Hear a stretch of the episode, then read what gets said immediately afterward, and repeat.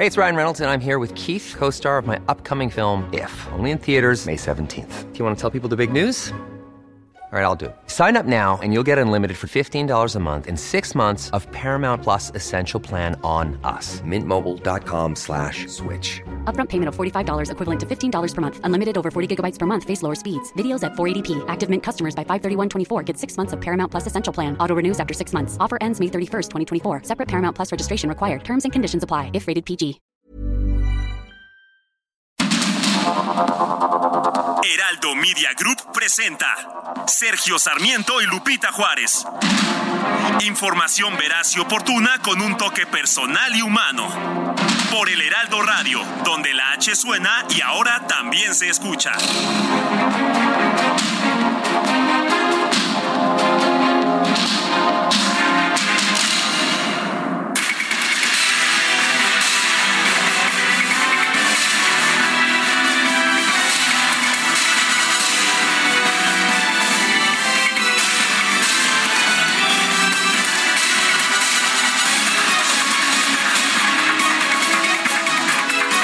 Son las 7 de la mañana con un minuto de este lunes 7 de noviembre de 2022. Soy Sergio Sarmiento.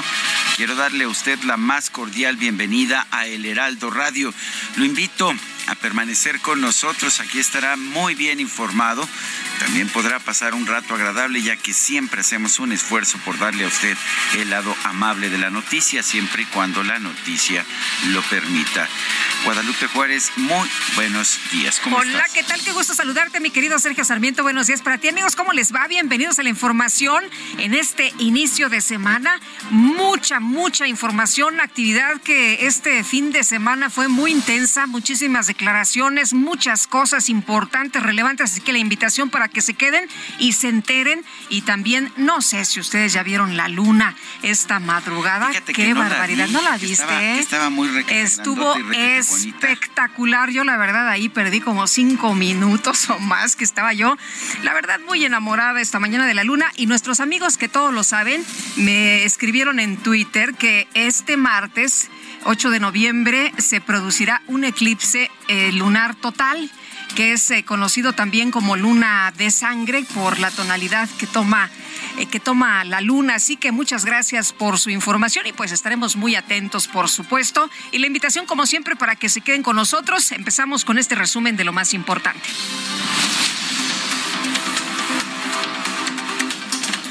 La Comisión de Presupuesto de la Cámara de Diputados difundió entre sus integrantes el proyecto de dictamen del presupuesto de egresos de la Federación 2023, en el que se aplican recortes a los órganos autónomos por 6.437 millones de pesos para aumentar el dinero para la Secretaría del Bienestar. Bueno, pues, ¿qué le parece a usted? ¿Está usted de acuerdo? En el proyecto se establece que el Instituto Nacional Electoral sufrirá un recorte de 4.475 millones de pesos, mientras que la reducción para el Poder Judicial será de 1.425 millones de pesos. Están castigando, Nos ¿verdad? están castigando. Oye, Ciro de Constanzo decía, oye, qué casualidad, se le recorta, por ejemplo, al, al Instituto Nacional Electoral esta cantidad de 4.475 millones de pesos y qué tal a la IFA se les da más de 2.000 millones de pesos. ¿Qué les parece? Otro lado, el programa de pensiones adultos mayores recibirá 3.841 millones de pesos adicionales, mientras que el presupuesto para las pensiones de personas con discapacidad tendrá un aumento de 2.500 millones de pesos. El presidente de la Junta de Coordinación Política de la Cámara de Diputados, Ignacio Mier, anunció que la reforma electoral que promueve el presidente López Obrador va a ser analizada hasta la primera semana de diciembre. El secretario de Relaciones Exteriores, Marcelo Ebrard, consideró que la reforma electoral del Ejecutivo tiene aspectos muy positivos, como la inclusión del voto electrónico. El consejero presidente del Instituto Nacional Electoral, Lorenzo Córdoba, aseguró que la defensa de la democracia es la principal causa del organismo y señaló que este objetivo es acompañado por millones de mexicanos. La defensa de la democracia es un imperativo y una causa que, afortunadamente, es acompañada por millones y millones de mexicanas y mexicanos. No necesitamos de recomendaciones, de comunicados, exhortos, ni mucho menos de interferencias inconstitucionales de otros organismos para poder promover y garantizar los derechos políticos de la ciudadanía como lo hacemos todos los días.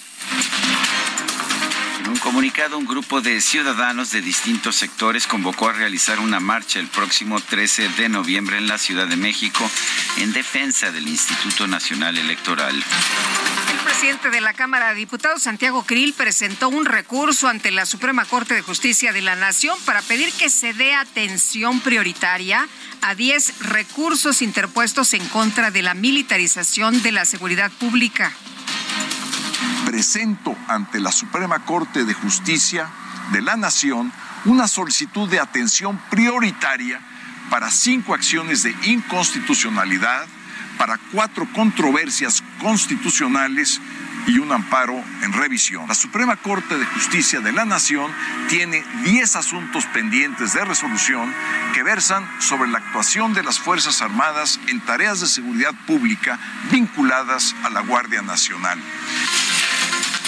¿Qué tal la musiquita que le pusieron en la producción a Santiago Krill? Bueno, el Consejo Estatal del PAN en Coahuila autorizó explorar una posible alianza con el PRI para las elecciones de 2023, pero solo si el tricolor comparte su plataforma y la defensa del INE. El gobernador de Baja California Sur, Víctor Castro, manifestó su apoyo al secretario de Gobernación, Adán Augusto López, de cara a la contienda por la candidatura de Morena a la presidencia de la República. Yo no voy a andar con medias tintas para que quede grabado. Va todo mi respaldo en este trecho a Adán Augusto López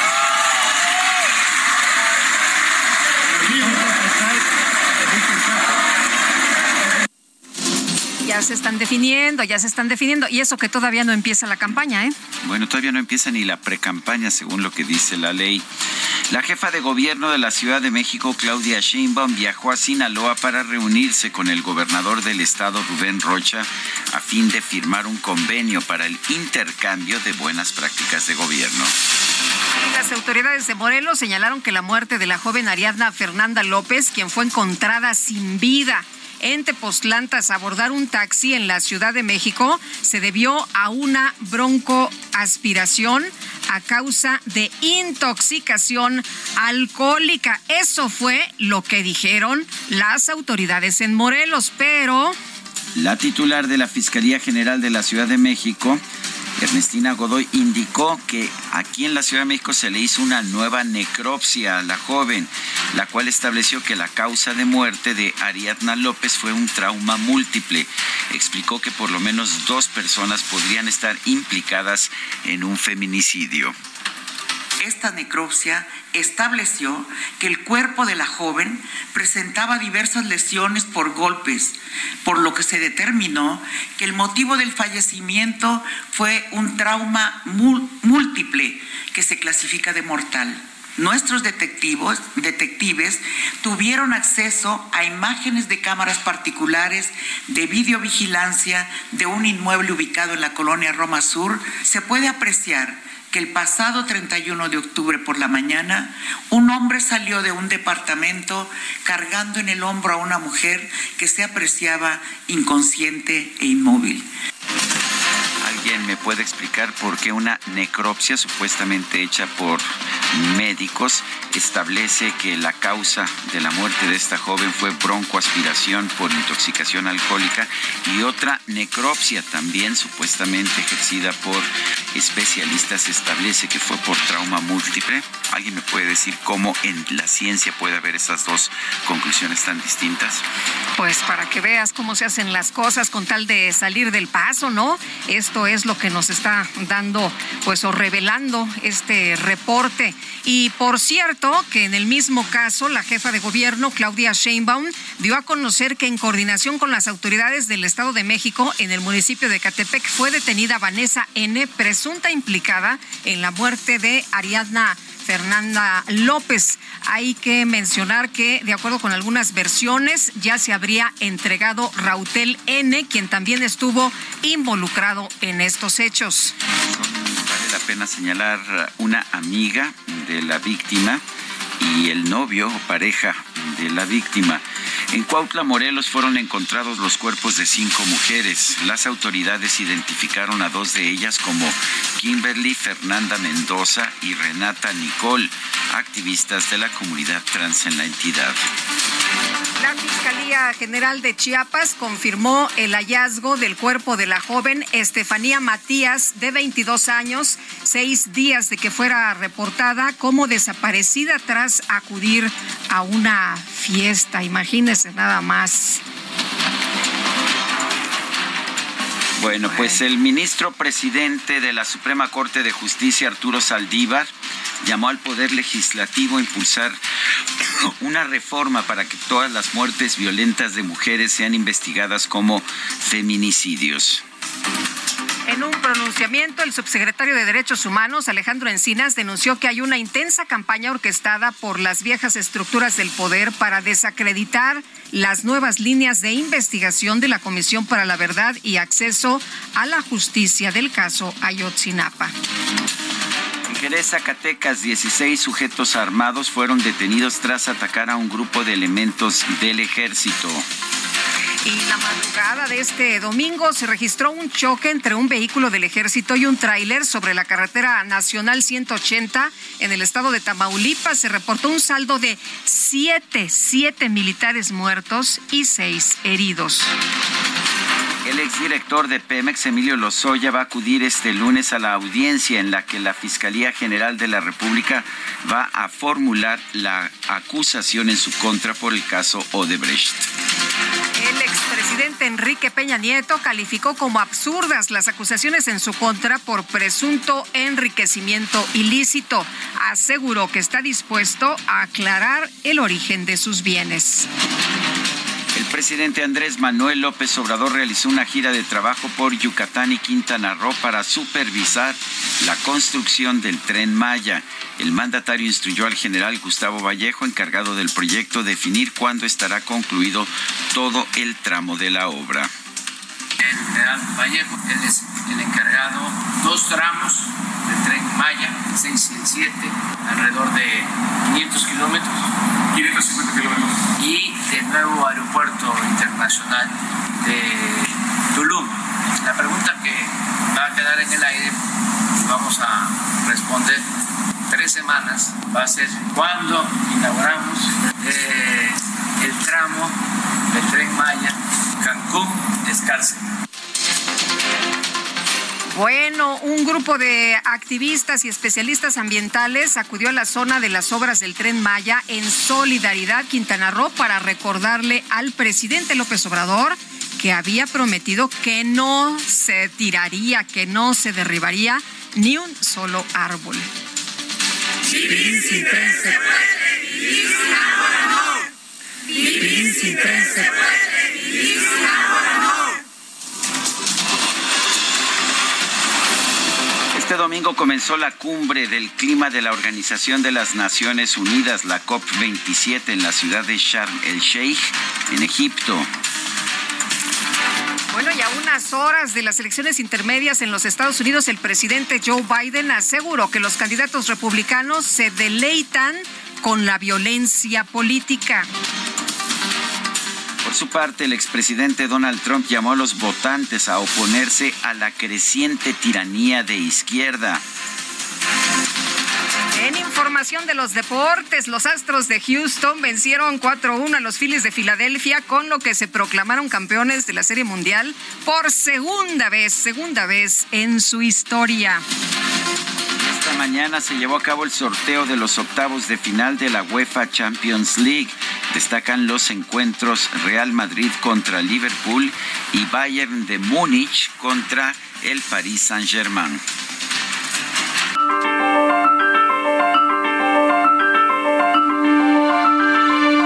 Y vamos a la frase del día. Llevo 13 años sin abrazar a mis hijos. ¿Quién me va a regresar esos 13 años? Ana Georgina Domínguez, víctima de la prisión preventiva oficiosa.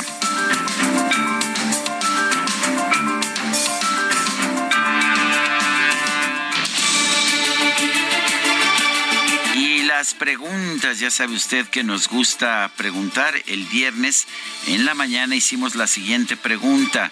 ¿Qué opinión tiene usted del INE? Positiva nos dice 82.4%, negativa 13.5%, neutra 4.1%. Recibimos 25.677 votos. La que sigue, por favor. Claro que sí, mi querido DJ que ya coloqué en mi cuenta personal de Twitter la siguiente pregunta.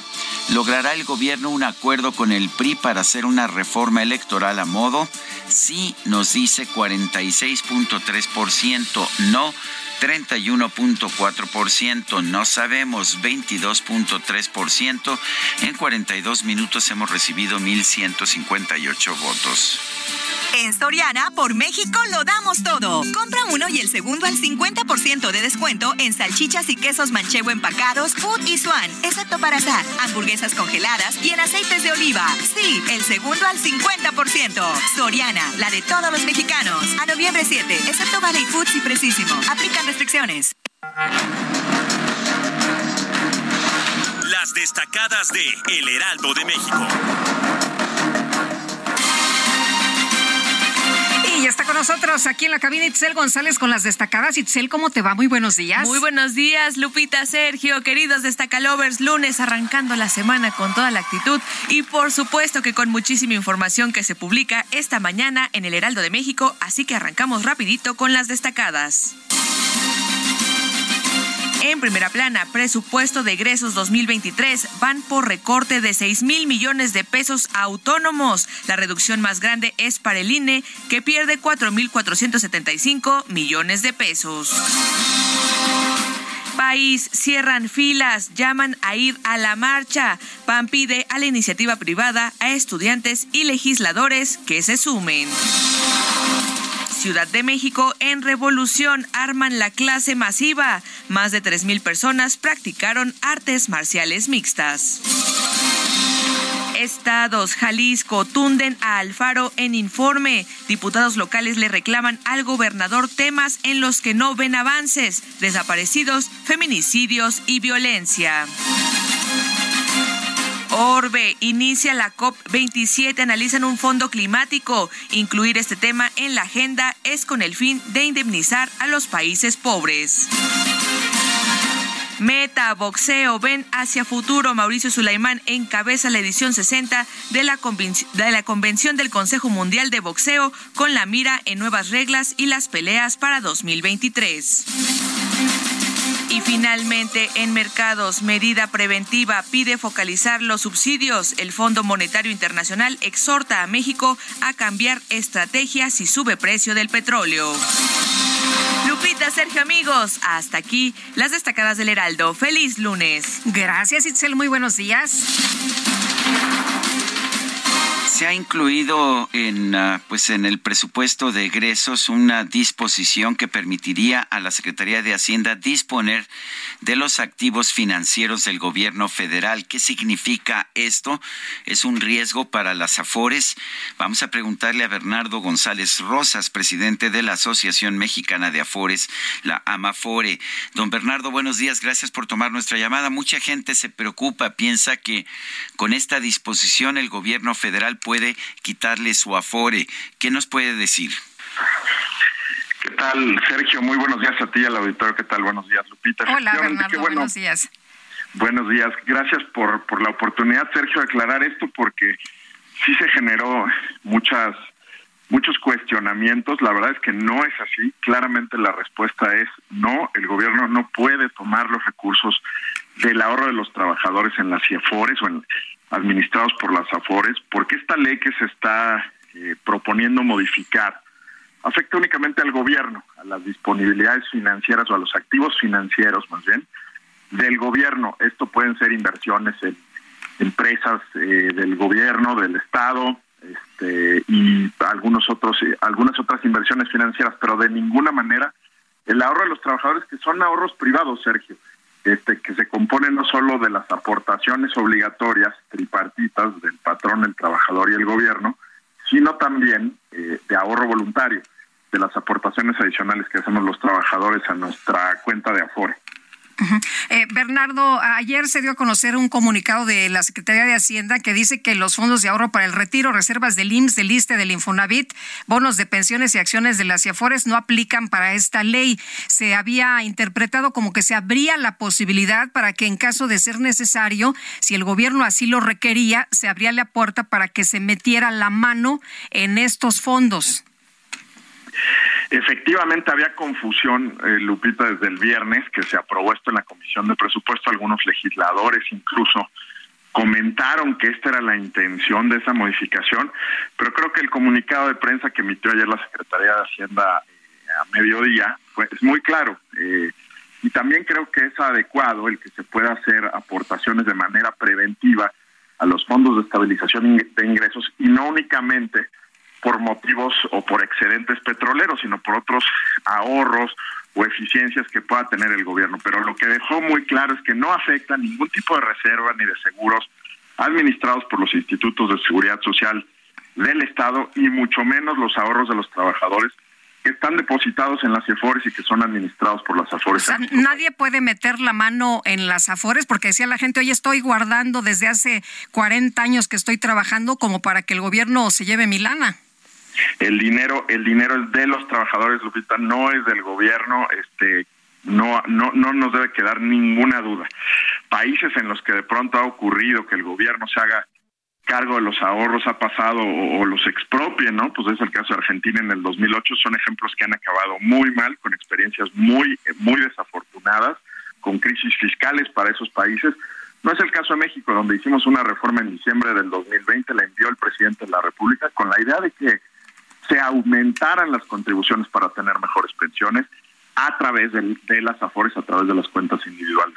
Ahora, ¿no, ¿no es inquietante de alguna forma que se esté estableciendo una disposición para que Hacienda pueda pues apropiarse de otros ahorros, de otros fideicomisos? ¿Ya se acabaron los ahorros que durante años se habían venido haciendo en distintos fideicomisos y en distintos fondos?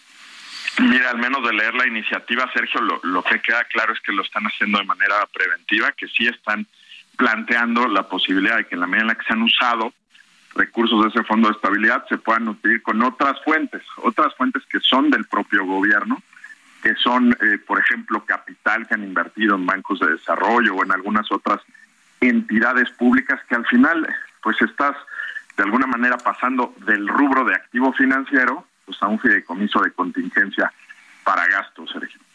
Eh, Bernardo, leía tu, tu tuit en el que escribías que los ahorros de los trabajadores en las AFORES que administran las AFORES no son recursos del gobierno y lo ponías hasta con mayúsculas, ¿no? No son recursos del gobierno, por lo que no puede disponer de ellos por las modificaciones presupuestales a la Ley Federal de Presupuesto.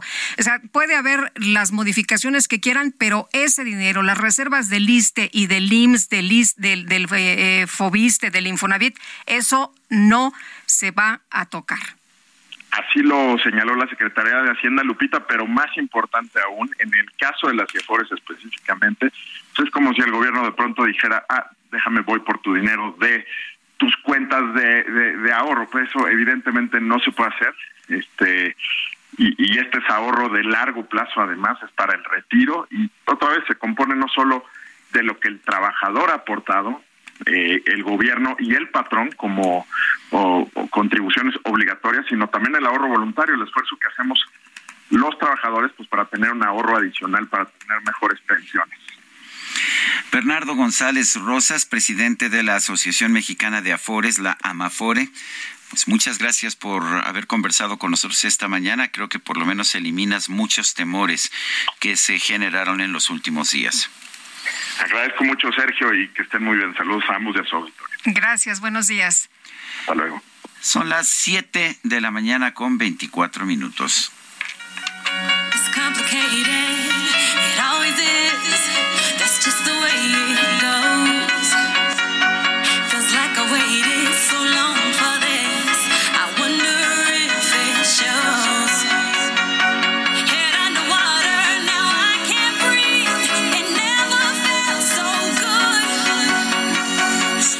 Estamos escuchando a David Guetta, quien nació en París el 7 de noviembre de 1967.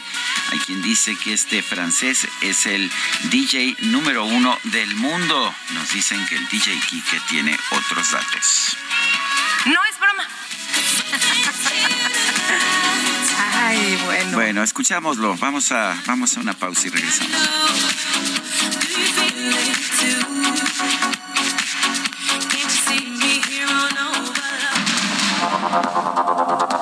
Continuamos con Sergio Sarmiento y Lupita Juárez.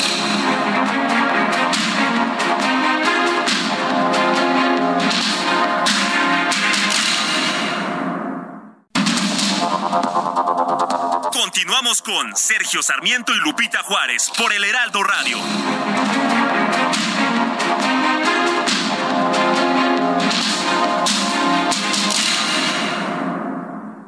Batalla entre la comida saludable y la chatarra. Oye, mi amiga, vente conmigo. Si tienes antojo, yo te voy a llenar. Claro que te llena. ¿Pero de qué? ¿Pura chatarra te vas a meter? Pero mira mis colores, estoy llena de sabores. ¡Qué cínico! Eres puro químico.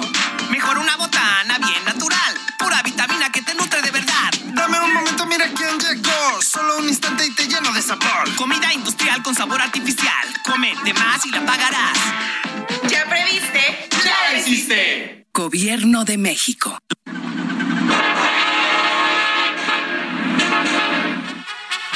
El Día del Ferrocarrilero se celebra cada 7 de noviembre en homenaje a Jesús García Corona, conocido como el héroe de Nacosari, un maquinista de 26 años que ofrendó su vida en 1907 al sacar del pueblo de Nacosari, Sonora, un tren cargado de dinamita. De esta manera, al alejarse del pueblo, Jesús García salvó a Nacosari y a sus habitantes de sucumbir ante una explosión tan enorme, ya que la locomotora desapareció completamente. Un estruendo como temblor sacudió a Nacosari y la onda de expansión quebró vidrios y sacudió las habitaciones. Esta fue oída a 16 kilómetros del lugar. En total, fueron 13 las personas que murieron, pero sin duda fueron cientos los que salvaron la vida debido al heroísmo mostrado por Jesús, quien alejó el tren lo más posible del pueblo. La fecha del 7 de noviembre fue decretada oficialmente por el presidente de México, Manuel Ávila Camacho, en el año de 1944, hecho que buscó honrar a todos los trabajadores ferroviarios en su labor de servicio.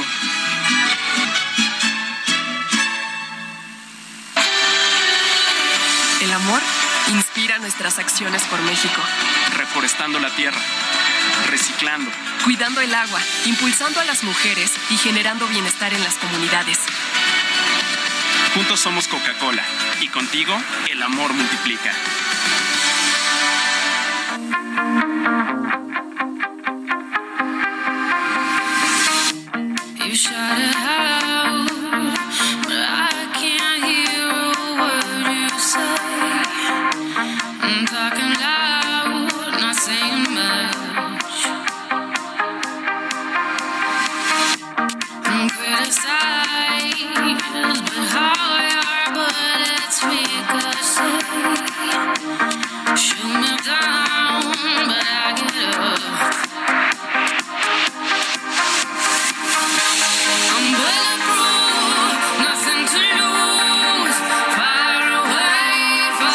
Escuchando música de David Guetta, quien hoy cumple años. Nació el 7 de noviembre de 1967, está cumpliendo 55 años.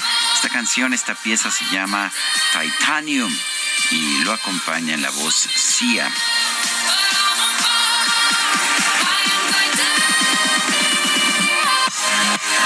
Este ritmo voy a empezar la fiesta de mi señora madre, que cumple años, cumple años esta mañana, así que un abrazo, mamacita, con todo mi cariño. Bueno, y dice, dice Enrique, Buenos días, los escucho todos los días. Felicidades por su programa. Sin embargo, es increíble que ayer fue el aniversario luctuoso de Agustín Lara y no lo ponen. Yo voté por Agustín Lara, pero créame que no hubo, no tuve ningún respaldo. No hubo oportunidad. Me dijeron viejito y no sé qué tantas cosas. Pero, pero si bueno. quiere le cantamos farolito. farolito. Ah, ¿verdad? Ay, bueno, nos dice otra persona en el auditorio. Buenos días, Sergio Lupita. Mi nombre es Miguel de Guadalajara.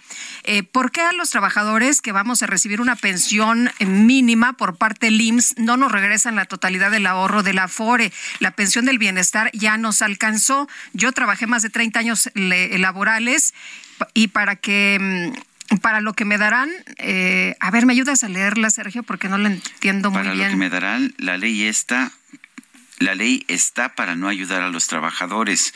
No se vale. Hay personas que nunca laboraron y otras sí tienen dinero y buenas pensiones y aún así cobran. Gracias, es lo que nos dice Miguel de Guadalajara.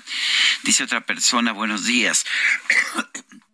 Excelente fin de semana. Una vez más nos encontramos con las típicas contradicciones de fiscalías locales, la de Morelos y Ciudad de México, respecto a las causas reales de la lamentable muerte de Ariadna Fernanda. ¿Cuál de ellas tiene verdad científica?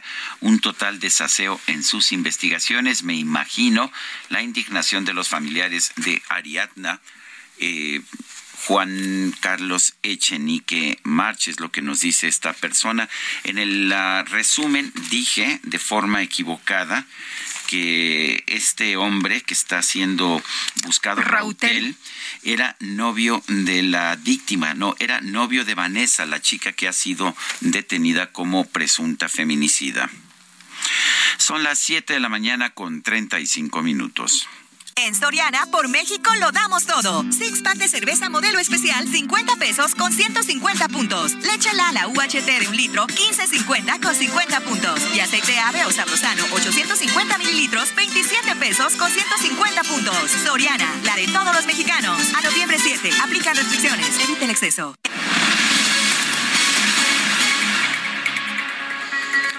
La Secretaría de Hacienda afirmó que las reservas del ISTE y del IMSS, así como los fondos de ahorro para el retiro, los recursos en el Infonavit y las acciones de las CIEFORES no serán tocados tras los cambios aprobados en la Ley Federal de Presupuesto y Responsabilidad Hacendaria.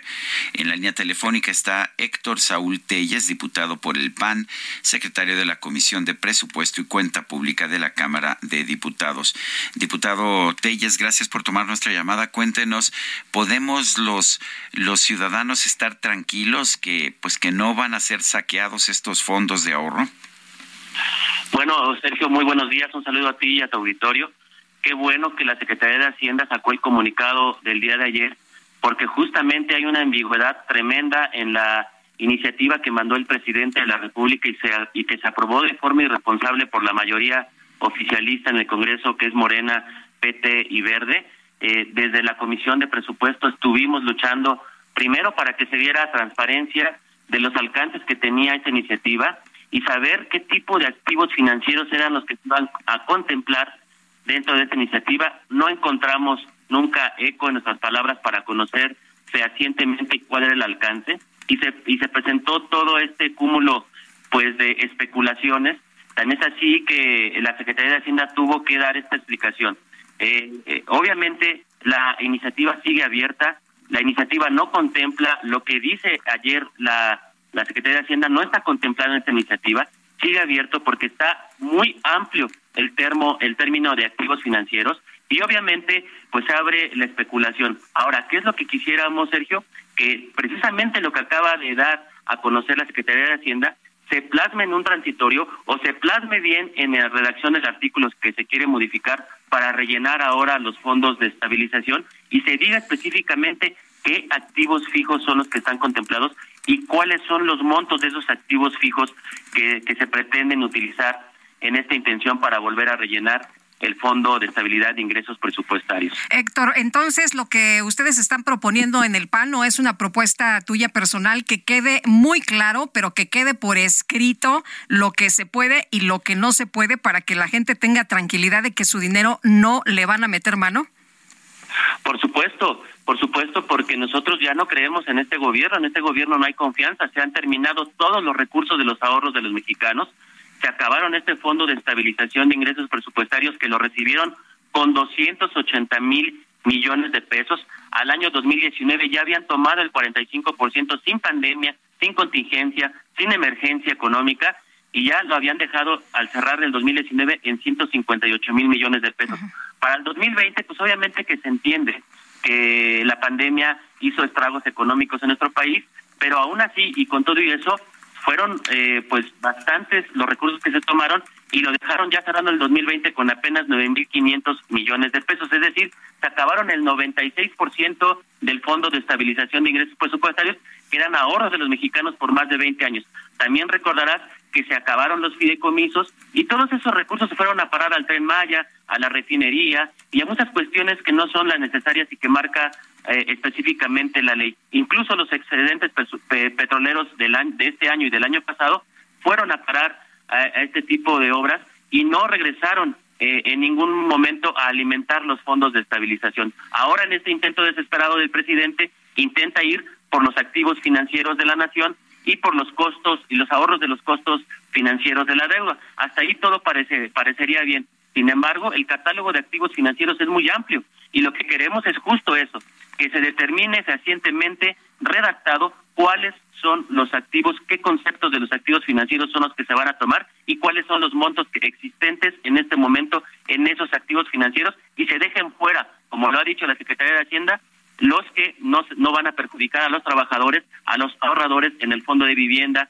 eh, de, del ISTE, del FOBISTE, del, del Infonavit y los fondos de ahorro que pueden existir en las CIEFORES, que son las administradoras de, de, precisamente de las AFORES. Entonces, en este momento, si ya lo dijo así la Secretaría de Hacienda que era necesario y fue obligada a dar esta este comunicado porque está completamente ambiguo y abierto, entonces que en el Senado ojalá los senadores puedan plasmar perfectamente el catálogo de activos financieros que se utilizarán.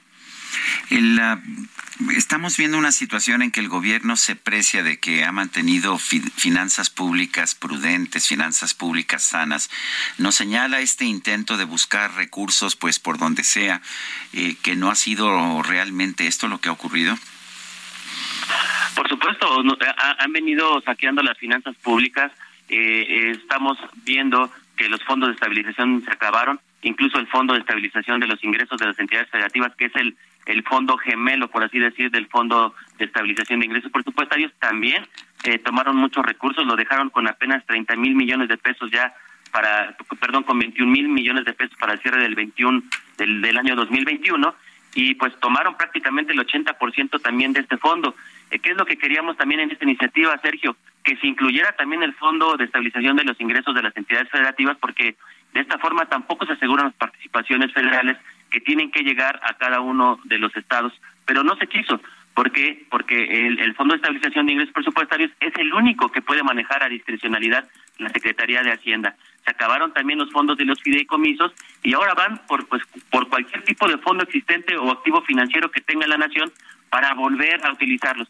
Y bien lo dices, el caminito que ya utilizaron, Sergio, es sobreestimar las metas recaudatorias, sobreestimar eh, pues los ingresos de, de la nación, no llegan a las metas, no las pueden cumplir porque precisamente de forma dolosa están sobreestimadas y lo que hacen es tomar el dinero que existe en los fondos de estabilización. Entonces, ¿qué pretenden? Rellenar nuevamente los fondos de estabilización porque tienen reglas muy flexibles y discrecionales y retomar los recursos de ahí del fondo de estabilización porque en este momento esos, estos activos financieros de los que estamos hablando no tiene forma el gobierno de llegar a ellos y precisamente esta reforma que se está haciendo el día de hoy les permitiría acceder a los, a los recursos que están en los activos financieros, rellenar los fondos y volver a sacarlos de ahí cuando no alcancen las metas recaudatorias. Es un caminito muy perverso. El gobierno ha, estado diseñando en los últimos años. Oye, platicamos con Bernardo González Rosas hace unos momentos y decía que los ahorros de los trabajadores en las CIEFORES que administran las AFORES no son recursos del gobierno, por lo que no puede disponerse de ellos por las modificaciones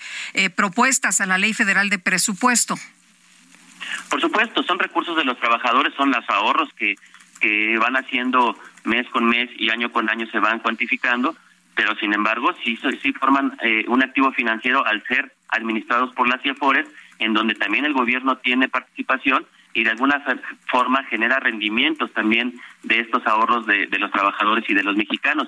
Entonces, en ese sentido, pues lo que nosotros necesitamos es que justo la iniciativa que se está proponiendo determine, así como lo dijo la Secretaría de Hacienda el día de ayer, en esta reforma, durante el Senado, en esta discusión que habrá, que se plasme recientemente lo que no va a ser tocado para que exista la tranquilidad de que los fondos y los activos financieros que no son de, de, este gobierno o de los cuales eh, tiene acceso a un rendimiento, pues no sean los de los trabajadores, no sean los fondos de vivienda, no sean los de las AFORES, los de las CIEFORES, y que sean otro tipo de activos financieros, pero no nos dicen, ni siquiera en el comunicado de ayer, nos dicen cuáles son los activos financieros a los que pretende acceder y sí, necesitamos en la opinión pública conocerlos. La gente está muy preocupada. ¿Tú crees que hay razones en los trabajadores para que estén preocupados entonces? En este gobierno ya cualquier cosa pues puede sorprendernos y por supuesto que este gobierno no ha dado capacidad de respetar los fondos de ahorro de todos los mexicanos. Eh, la alerta está ahí, la iniciativa sigue viva sin eh, conocer eh, cuáles son los límites de la misma. Entonces, pues yo yo sí genera desconfianza, por supuesto que un gobierno que ha sido responsable en el manejo económico del país, por supuesto que necesitamos atarle las manos y que la reforma en el Senado que está ahorita existente se determine eficientemente cómo y hasta dónde serán los alcances de esta iniciativa y cuáles serán esos activos financieros y los montos existentes, porque si no de otra forma, pues cualquier cosa en este gobierno puede ser susceptible de que lo puedan desaparecer. Bueno, pues yo quiero agradecerte, diputado Héctor Saúl Telles, secretario de la Comisión de Presupuesto y Cuenta Pública de la Cámara de Diputados, el haber conversado con nosotros.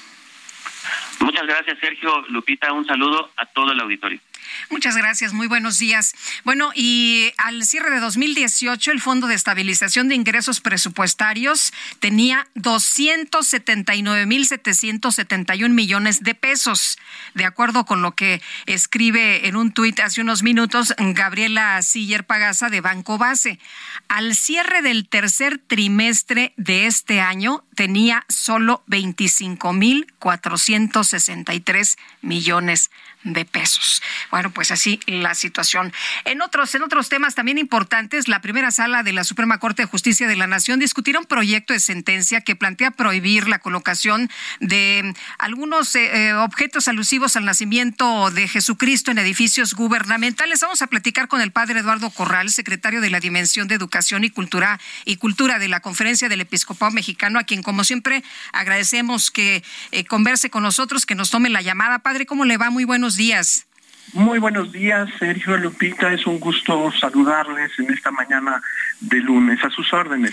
Eh, cuéntenos, padre, el día pasado se conoció de un asunto legal que se va a votar en la primera sala de la Suprema Corte los próximos días con la, eh, pues con relación a la colocación de un nacimiento en un espacio público en eh, Chocholá, en Yucatán. ¿De qué se trata, padre? Ustedes han emitido un mensaje de la Conferencia del Episcopado Mexicano en la que hablan de libertad religiosa, pero con su expresión individual y social, sí, no al laicismo que busca la ausencia o neutralidad religiosa en la vida pública de nuestros pueblos. ¿Qué significa esto? Sí, el señor presidente de la Conferencia del Episcopado Mexicano, el señor arzobispo de Monterrey, el señor secretario general, el señor arzobispo de León emitieron este mensaje, porque la preocupación no es eh, los objetos, el nacimiento, eh, la preocupación es la concepción de la libertad religiosa y el Estado laico que aún está presente en algunas personalidades de nuestro país.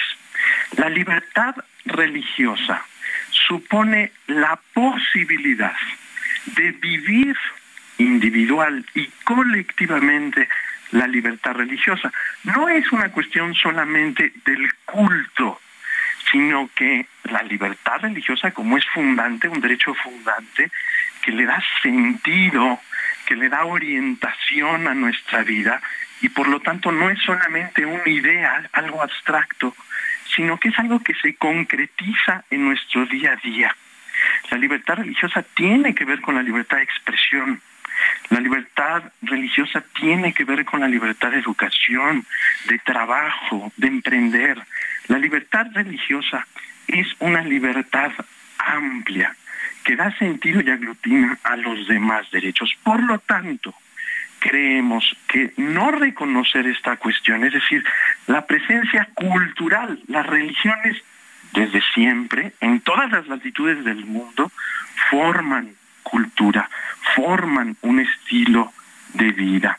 Entonces, a nosotros nos parece que de nueva cuenta aparece este laicismo, que busca no la afirmación o la negación de Dios, sino la neutralidad, es decir, este mundo en donde no se manifieste nada de opciones fundamentales, que no se ejerza la libertad de pensamiento, la libertad de conciencia.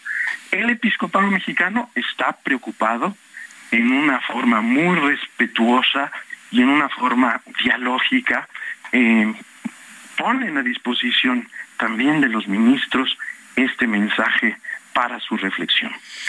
Eh, si, entiendo correctamente, aquí hay una eh, situación en que pues la propia Suprema Corte de Justicia avalaría una prohibición de tener un nacimiento en público, un nacimiento pues que reflejara esta tradición religiosa y cultural que tenemos los mexicanos.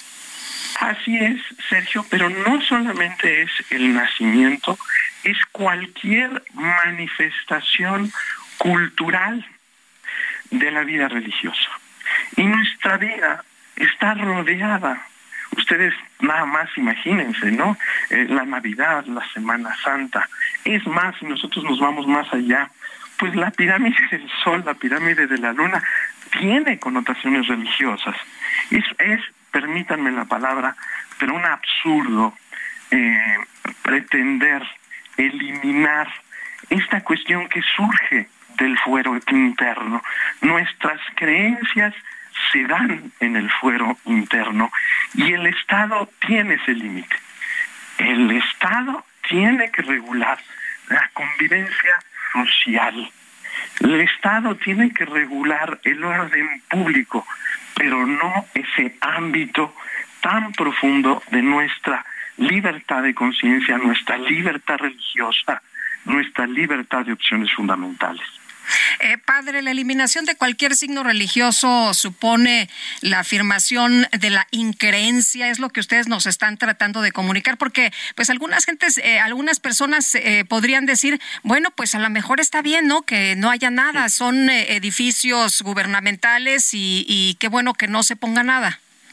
Y el documento de la SEM lo explica muy bien. La libertad religiosa supone la afirmación o la negación de Dios. Es decir, todos tenemos el derecho de creer o no creer. Lo que no, no se puede es la neutralidad, es decir, que nadie se manifieste para que nadie ponga en, entredicho las creencias del otro. Y entonces, eh, pues surgen estas cuestiones. Hay que decirlo, pero en Yucatán, en Campeche, en donde se han dado estos antecedentes, eh, también está en juego este diálogo necesario interreligioso que debemos de tener. Porque, eh, pues obviamente, eh, la cuestión, ustedes recordarán esta capilla que se eliminó hace unos cuantos meses, que se canceló el señor obispo eh, con mucha prudencia, dijo, bueno, nos están pidiendo salir de este espacio público, salimos de este espacio público, pero esto derivado de lo mismo, es decir, o están todas las religiones o no está ninguna. Eh, eh, esta neutralidad en donde pues pretendemos acallar cualquier manifestación religiosa o no. Es decir, que nadie se manifieste como si el ser humano no tuviera esta dimensión trascendente, como si la dimensión social y cultural pudiera manifestarse sin las opciones fundamentales. Bueno, ¿cuándo, eh, ¿cuándo se va a tomar esta decisión en la Suprema Corte de Justicia? ¿Tenemos alguna idea? Y bueno, pues me queda clara cuál es la posición del episcopado, pero no sé si lo quiera eh, reiterar para, para cerrar. Con mucho gusto, este miércoles la primera sala, cinco ministros decidirán sobre este amparo en revisión eh, teniendo más de cuatro votos, esta eh, resolución tendría efectos generales, es decir, no solamente para esta comunidad de Yucatán, sino para todo el país. La Iglesia está preocupada, hace un llamado a los señores ministros para que puedan ver lo importante. Nuestro país necesita unidad, nuestro país necesita paz, nuestro país necesita sentido, nuestro país necesita ver hacia adelante y la libertad religiosa, que también tiene esta expresión en la cultura, en las tradiciones populares, eh, no los pueden dar. Muy bien, pues padre, como siempre le apreciamos que pueda tomar nuestra llamada y que nos explique de estos temas. Muy buenos días. El agradecido soy yo, muy buen día y salgamos al diálogo y al encuentro para construir caminos de paz como nos los pide el Papa Francisco. Gracias, Padre Eduardo Corral, secretario de la Dimensión de Educación y Cultura de la Conferencia del Episcopado Mexicano. Yo debo señalar que soy un viejo liberal, pero nunca he pensado que el liberalismo debe incluir la prohibición de símbolos religiosos. Creo que un liberal es tolerante ante los distintos puntos de vista y si alguien quiere exhibir objetos o hacer manifestaciones de fe religiosa, creo que tiene todo el derecho de hacerlo. Pues sí, oye, y peligroso, ¿no? Que quieran prohibir eh, este tipo de expresiones. Son las 7.54, vamos a una pausa y regresamos.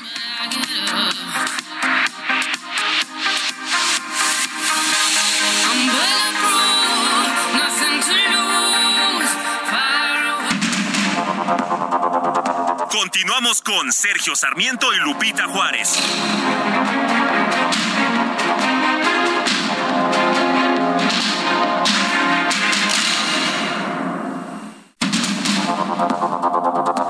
Continuamos con Sergio Sarmiento y Lupita Juárez por el Heraldo Radio.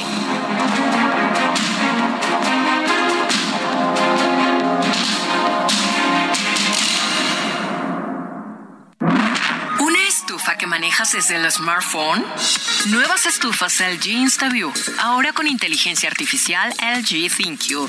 Toca dos veces y descubre la magia del interior sin abrir la puerta. Las únicas con horno de convección, air fryer, grill y triple flama. Descubre la inteligencia de la cocina con LG. Destino Qatar en el Heraldo Radio.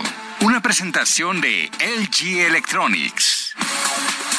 Cuando estamos a poco más de un mes para que inicie el Mundial, no hay forma de dejarnos de asombrar por las decisiones y novedades que surgen desde el Golfo Pérsico. Qatar solicitó asistencia al ejército de Pakistán en aspectos relacionados con la seguridad. Turquía dijo que su país enviará a más de 3.000 agentes de seguridad y que también ha capacitado al personal de seguridad de Qatar. A principios de este año, la OTAN confirmó que también brindará seguridad durante el evento y que el apoyo incluirá capacitación contra las amenazas de materiales químicos, biológicos, radiológicos y nucleares, así como capacitación para la protección de personas muy importantes y para contrarrestar amenazas por artefactos explosivos improvisados. Corea del Sur envió oficiales de policía especializados en contraterrorismo, habilidades de combate cuerpo a cuerpo, técnicas de arresto y mantenimiento del orden público. Hasta la próxima, los saluda Edgar Valer. Destino Qatar en el Heraldo Radio. Una presentación de LG Electronics.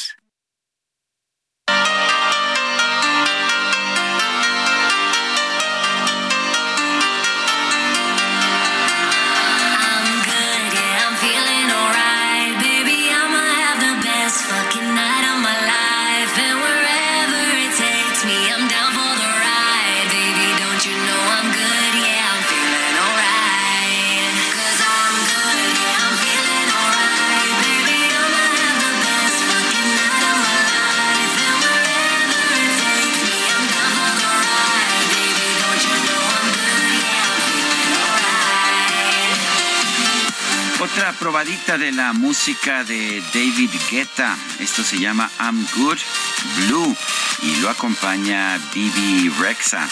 Eh, David Guetta está cumpliendo, está cumpliendo años, nació el 7 de noviembre de 1967, está cumpliendo 54 años. Otro personaje que deberíamos recordar es aniversario de su nacimiento, es Marie Curie. Bueno, la primera mujer, la primera eh, y única persona en recibir dos premios Nobel en distintas especialidades. Física y química. Física y química, una mujer que realmente dejó una huella profunda, nació el 7 de noviembre de 1867 en Varsovia, Polonia. Y mire que es una mujer que siempre luchó por las libertades eh, y, siempre fue, de hecho, perseguida por eso, por su defensa de las libertades. Se las vio duras, ¿eh? ¿eh? Una mujer que tuvo que hacer brecha para poder estudiar, para poder ir a la escuela, que tuvo reuniones con Einstein y con todos esos grupos de, pues, de gente tan, tan relevante, tan importante, que la reconoció, por supuesto, por este trabajo. Y Sergio, yo leí un libro, un libro de, de Rosa Montero que se llama La ridícula idea de no volver a verte. Y bueno, pues habla, habla del amor, de la muerte, del esplendor del sexo, de la bella vida, de la ciencia, de la ignorancia, de la fuerza salvadora de la literatura. Pero, pues eh, Rosa Montero leyó el diario de Marie Curie y ahí comenzó justamente pues esta historia que nos cuenta. Si la quieren leer, de verdad vale muchísimo, muchísimo la pena. Nos dice, mm, nos dice nuestro público, deseo tengan una excelente semana. Ya estamos a dos horas de diferencia desde ayer. Ya estás mejor, Sergio. Saludos desde San Diego, Luis Veller. Bueno, eh, sí, cambiaron de horario ya en los Estados Unidos este domingo, de manera que San Diego ahora está a dos horas de diferencia y no a una, como estuvo varias semanas. Y ahí voy mejorándome. Cómo me ha costado trabajo esta tosecita eh, bastante persistente, pero ya voy bastante mejor. Oye, Mayo Mestre, que es también nuestra radio escucha, ya te mandó un jarabe, ahorita te lo paso. Dijo que, que, que, te lo pase, por favor. Y también me dio el nombre de su médico por si se te ofrece. Hola, buenos días, discúlpame Sergio, pero el mejor DJ del mundo es Army Van Buren. Y si no me crees, haz una consulta. Yo sé que tus consultas son diferentes. Haz una excepción. Jorge Gómez, servidor. No, no tengo que hacer una consulta. Si usted, don Jorge Gómez, me dice que eh, Army Van Buren es el mejor DJ del mundo, pues yo voy a aceptarlo. Claro que el DJ Kike tiene otros datos, pero pues a mí me habían dicho que David Guetta era el mejor DJ del mundo, pero me imagino que depende de, ahora sí que de preferencias personales. Es como, pues, eh, que a, a quien prefiere si a Vivaldi o a Bach, bueno, pues depende, me parece, de preferencias individuales. No voy a opinar. Eh, no, el DJ Kike está muy celoso, eso sí lo puedo decir. Nuestro número para que nos mande mensajes de WhatsApp es el 55 2010 96 47 8 con 5. En Soriana, por México lo damos todo. Aprovecha que la carne de res para asar está a 164.90 el kilo o pierna de cerdo con hueso congelada a 64.90 el kilo y cebolla blanca a solo 39.90 el kilo. Soriana, la de todos los mexicanos. A noviembre 7, aplican restricciones. El pronóstico del tiempo con Sergio Sarmiento y Lupita Juárez.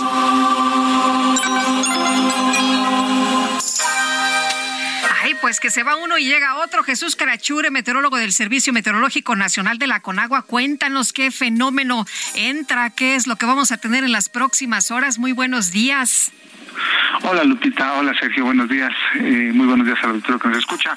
Pues iniciamos la semana con la novedad de que eh, pues las lluvias ya van a la baja. Ahorita eh, respecto a tu comentario, de momento no hay algún sistema meteorológico importante que genere condiciones pues críticas en el territorio nacional. Será pues así que un día, no solo hoy, sino al parecer de todo lo que resta de la semana, desde hoy hasta el viernes, habrá muy poca lluvia, solamente concentrada en el sureste del territorio nacional, a diferencia de semanas eh, previas, ¿no? Que sí había pues precipitación por todos lados, había diferentes sistemas meteorológicos afectando.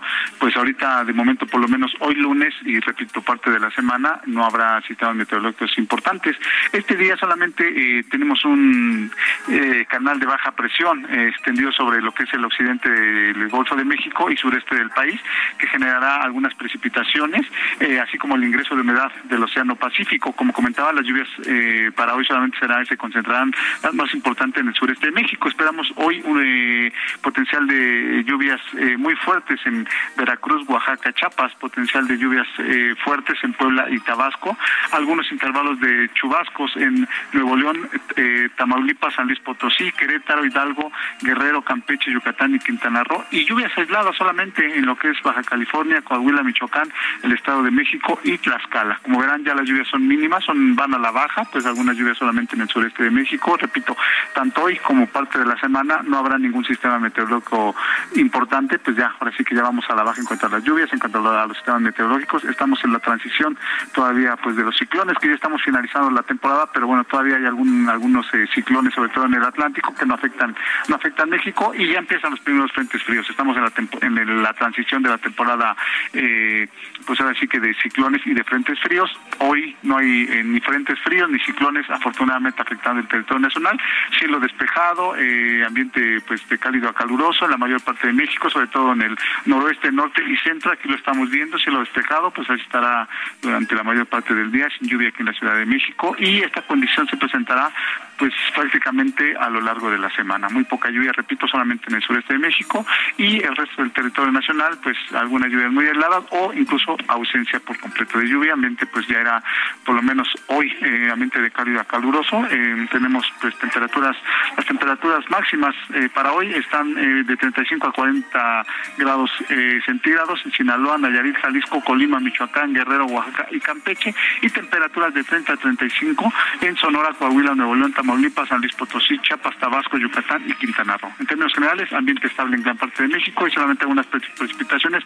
poco significativas en el sureste de México. Ese es mi reporte desde el Servicio Meteorológico Nacional. Regresamos al estudio. Muy bien, pues muchas gracias Jesús, que tengas muy buena semana. Igualmente un saludo a todos y que tengan buen inicio de semana. La semana pasada un grupo de madres de víctimas de feminicidios y otros delitos se manifestaron de manera pacífica fuera del Teatro Juárez de Guanajuato, en la ciudad de Guanajuato, en el marco del Festival Internacional Cervantino.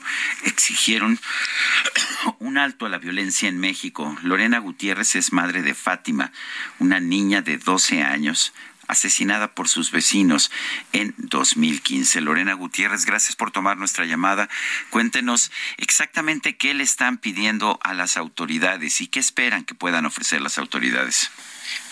Buenos días, gracias por la invitación. Bueno, pues nosotros le estamos pidiendo a las autoridades que dejen de pretender que no existimos, no nos ven, no nos escuchan, no hablan con nosotros. Nuestros casos van muy lentos con respecto a los feminicidios, los hacen muy, muy largos los procesos, hay demasiada revictimización. En el caso de nosotros, la familia de Fátima, no tuvimos garantías de no repetición. En el 2020, estando en medidas de protección en Monterrey, Nuevo León, asesinaron a mi hijo por negligencia médica, el hermano de Fátima, Daniel, que cuando asesinaron a Fati tenía 10 años. Él fue asesinado a los 16 en Monterrey, Nuevo León, estando en medidas de protección. No, no tenemos garantías eficaces de no repetición. No tenemos mecanismos nacionales de protección que nos garanticen esto, la protección, que nuestros niños, estando en medidas de protección, siendo víctimas colaterales del feminicidio, tengan garantías de vivir, de existir, de soñar, de ser libres, de alcanzar sus sueños. Nosotros le pedimos a toda la sociedad, a quien se dedica a la cultura y las artes, que volteen a vernos que nos ayuden mediática y políticamente a, trascender, a que nuestros casos se vean, sean escuchados y tengamos acceso a la verdad, a la justicia, a la reparación, a la memoria y sobre todo a la no repetición. Eh, doña Lorena, eh, usted a diferencia de otros casos, el de Fátima, sí supo quiénes fueron los asesinos. Usted tenía, de hecho, había, había pruebas eh, cuando la niña regresó de la escuela, iba camino a su casa cuando fue sorprendida por estos sujetos que eran sus vecinos. ¿Qué fue lo que pasó si había tantas evidencias, si había tantas pruebas? Pues destrozaron todo destrozaron todo, hicieron el proceso demasiadamente largo, hubo negligencias, omisiones por parte del sistema de impartición de justicia y lo que hicieron fue destrozarnos, no brindarnos el acceso a la verdad y a la justicia como debió de haber sido, hacer larguísimo el proceso y dejar libre sobre todo a uno de los asesinos en el 2017 y ahora en el 2016, 16, al que fue menor cuando asesinó a Fátima, él ya está libre. Nosotros seguimos sin tener garantías de no repetición y sinceramente se deben de legislar y de revisar esas leyes contra los menores asesinos, que paguen de acuerdo a la gravedad del delito que cometen. Nosotros seguimos expuestos y sin garantías eso fue lo que hizo el sistema de impartición de justicia. Eh, ¿qué, es lo que están protestando las demás, este, este, las demás mujeres? Porque fueron varias mujeres y cómo se han hermanado ustedes en esta, en esta causa pues por lo mismo sus procesos van muy lentos, no hay acceso a la verdad y a la justicia. En el caso de mi compañera Magdalena Velarde le echan para atrás una sentencia de 69 años a 42 años. O sea, están revirtiendo las sentencias a los asesinos feminicidas de nuestras hijas y eso no puede ser. El Poder Judicial del Estado de México está haciendo esto. O sea, ¿qué es lo que está pasando? Solamente están retardando todo esto y están violentando nuestros derechos a la verdad y a la justicia y sobre todo la memoria de nuestras hijas. Esto que está haciendo el Poder Judicial del Estado de México es lo que también nos está llevando a hacer esto, a ir estado por estado con nuestras siluetas que representan a nuestras a nuestras hijas pidiéndole a la sociedad, al Estado mexicano, nos ayuden. Eh, doña Lorena, tengo entendido que el presidente y la Suprema Corte tiene ya conocimiento del caso de Fátima y de otros casos más de mujeres. Eh, ¿Cree usted, eh, tengo entendido que también ya ha habido contacto con algunas personas? ¿Usted ha sido citada por el presidente? ¿Ha tenido la oportunidad de, de tener algún acercamiento? ¿Y cree que efectivamente ahora sí sea distinto y haya pues una situación diferente a lo que han enfrentado estos últimos años?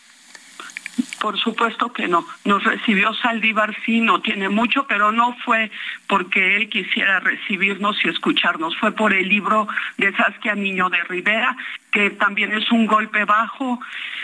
Es revictimizar a las víctimas, el título, la portada del libro, el que le den voz a los asesinos de nuestras hijas. Esta fue la razón por la cual nos recibió Saldívar, el presidente de la Suprema Corte. La realidad es esa, seguimos siendo utilizadas, siguen lucrando con nosotros, siguen sin darnos el acceso a la verdad y a la justicia.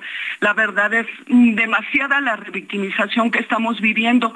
Es por eso que nos vemos obligadas a acudir nosotros al Estado mexicano, a la sociedad, a todos los artistas que nos ayuden a todos de verdad que nos ayuden a trascender, que el mundo se entere lo que estamos pasando las mamás de víctimas de feminicidio y que nos siguen asesinando a nuestros niños dentro de medidas de protección que no tenemos garantías de la no repetición, mucho menos garantías de seguridad dentro de nuestro propio país. Se protege más a los asesinos que a las víctimas. Bueno, pues yo quiero agradecerle a Lorena Gutiérrez, madre de Fátima, una niña de 12 años asesinada por sus vecinos en 2015, el haber conversado con nosotros esta mañana. Gracias a ustedes. Hasta luego, buenos días.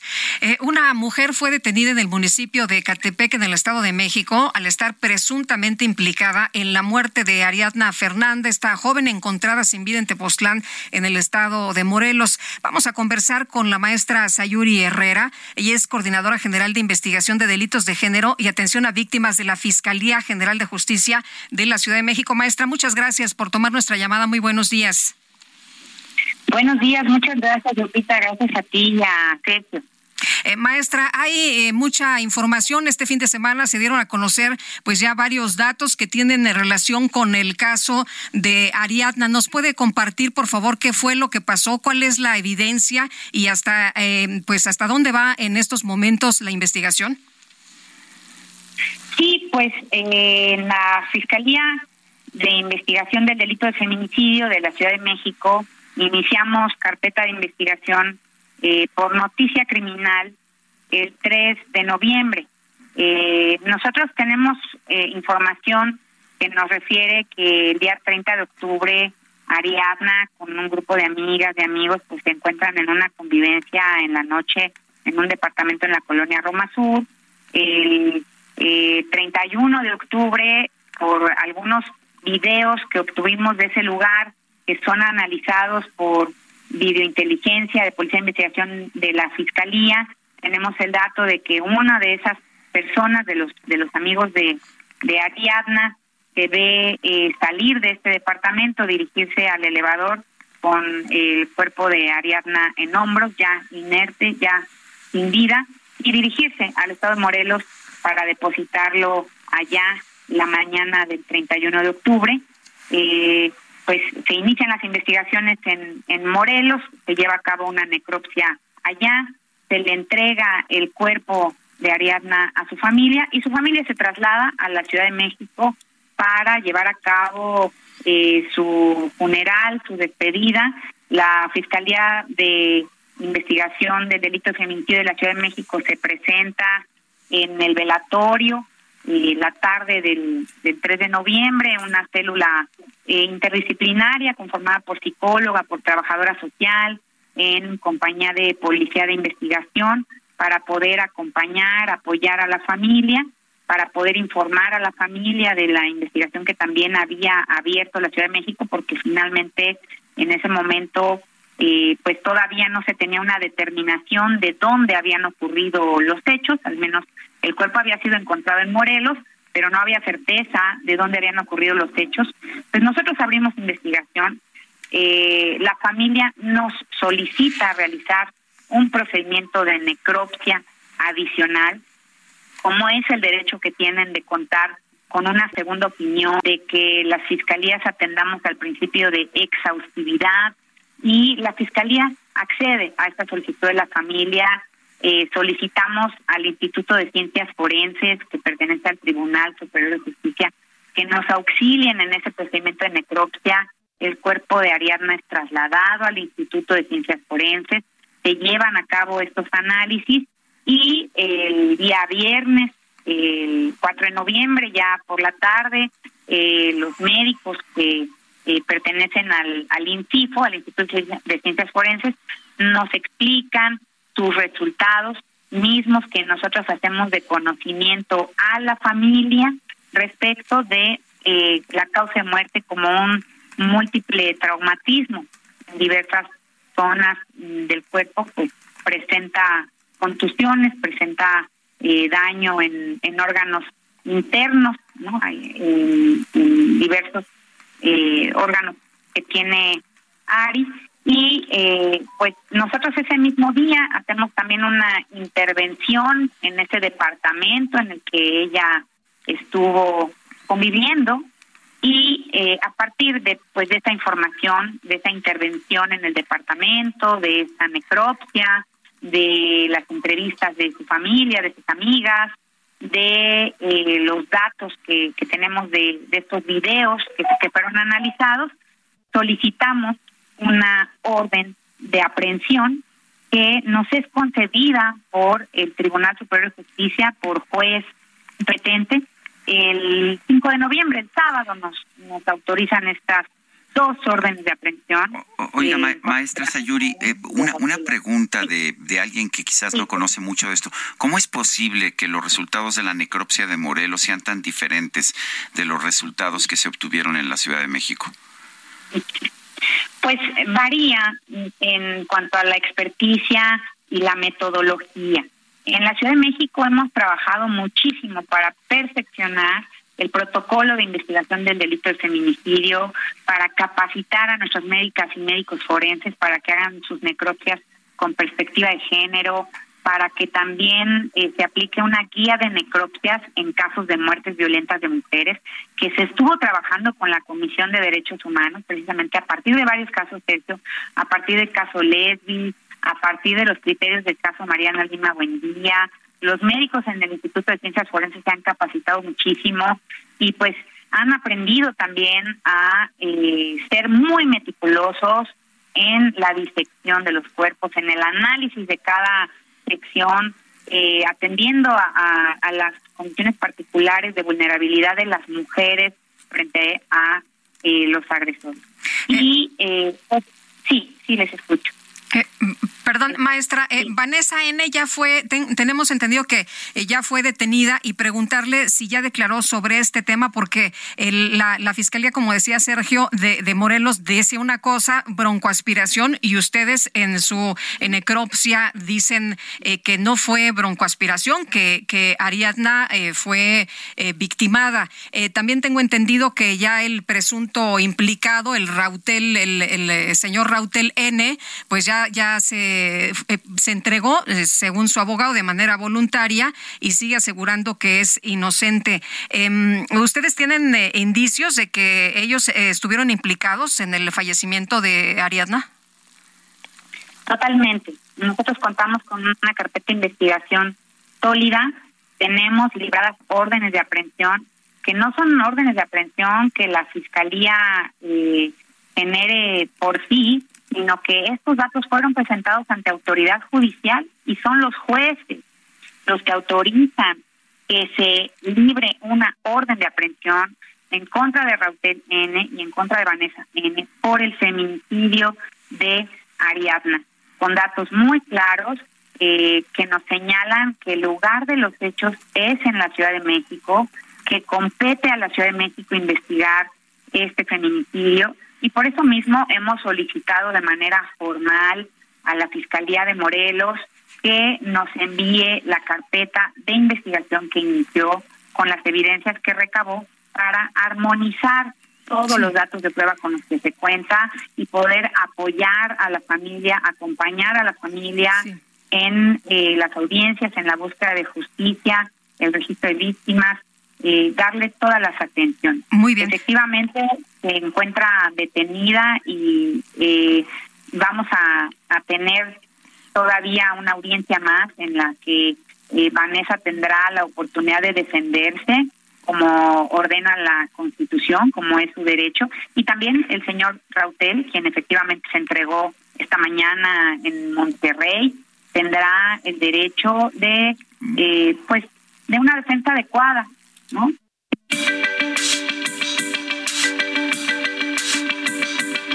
Sergio Sarmiento y Lupita Juárez quieren conocer tu opinión, tus comentarios o simplemente envía un saludo para hacer más cálida esta mañana. Hey, it's Ryan Reynolds and I'm here with Keith, co-star of my upcoming film If, only in theaters May 17th. Do you want to tell people the big news? All right, I'll do it. Sign up now and you'll get unlimited for $15 a month in six months of Paramount Plus Essential Plan on us. Mintmobile.com slash switch. Upfront payment of $45 equivalent to $15 per month. Unlimited over 40 gigabytes per month. Face lower speeds. Videos at 480p. Active Mint customers by 531.24 get six months of Paramount Plus Essential Plan. Auto renews after six months. Offer ends May 31st, 2024. Separate Paramount Plus registration required. Terms and conditions apply if rated PG. Envía tus mensajes al WhatsApp 55 20 10 96 47.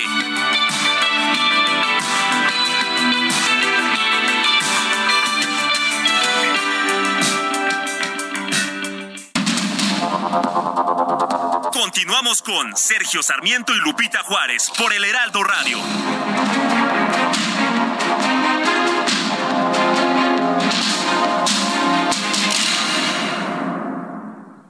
La llegada de nuestro bebé es lo más maravilloso que puede pasar. Siempre queremos lo mejor para su salud. Por eso, si no te has vacunado contra el COVID-19, vacúnate. Hazlo por ti, por él, hazlo por todos. Conoce más en que la vacuna nos una.org. Que la vacuna nos una. CIRT, Radio y Televisión Mexicanas. Consejo de la Comunicación, voz de las empresas. Jaque Mate con Sergio Sarmiento.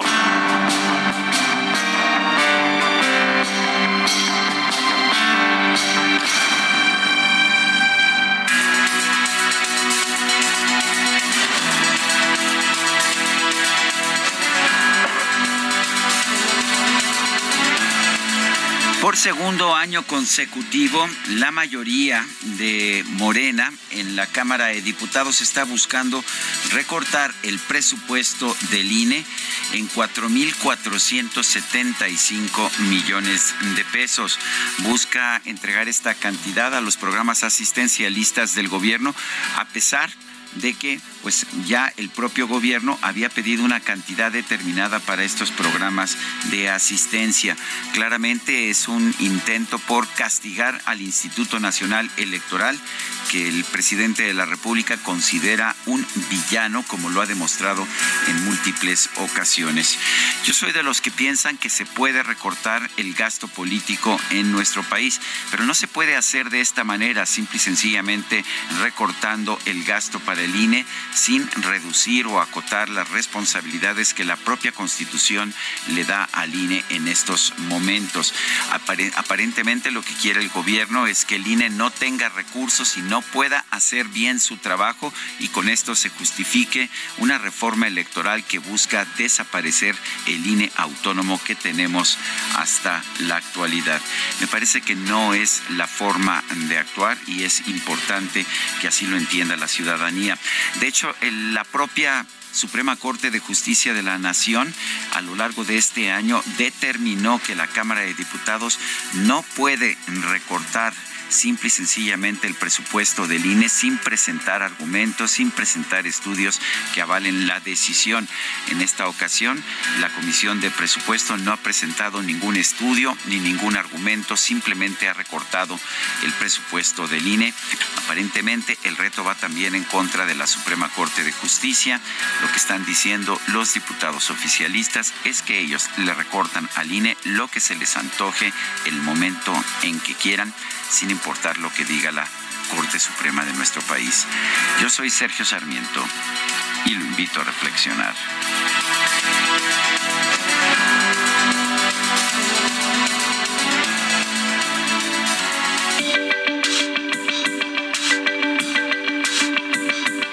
Para Sergio Sarmiento, tu opinión es importante.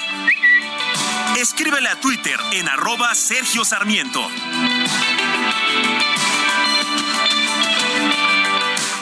En Soriana, por México lo damos todo. Smart TV JBC 4K de 50 pulgadas con Roku, 2 HDMI, 1 USB a 6,490. Y pantalla básica BIOS o pantalla básica Spectra 32 pulgadas a 2,590 cada una. Soriana, la de todos los mexicanos. A noviembre 7, aplican restricciones.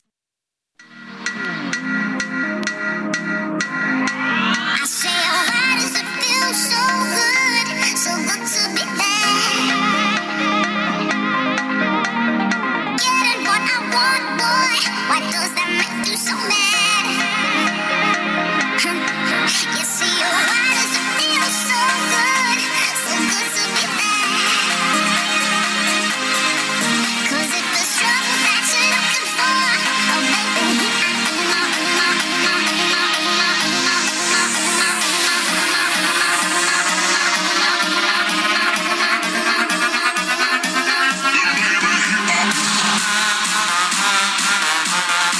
Escuchando a David Guetta.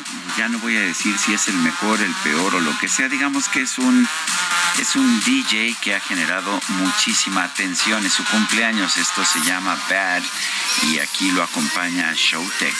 David Guetta en el Heraldo Radio.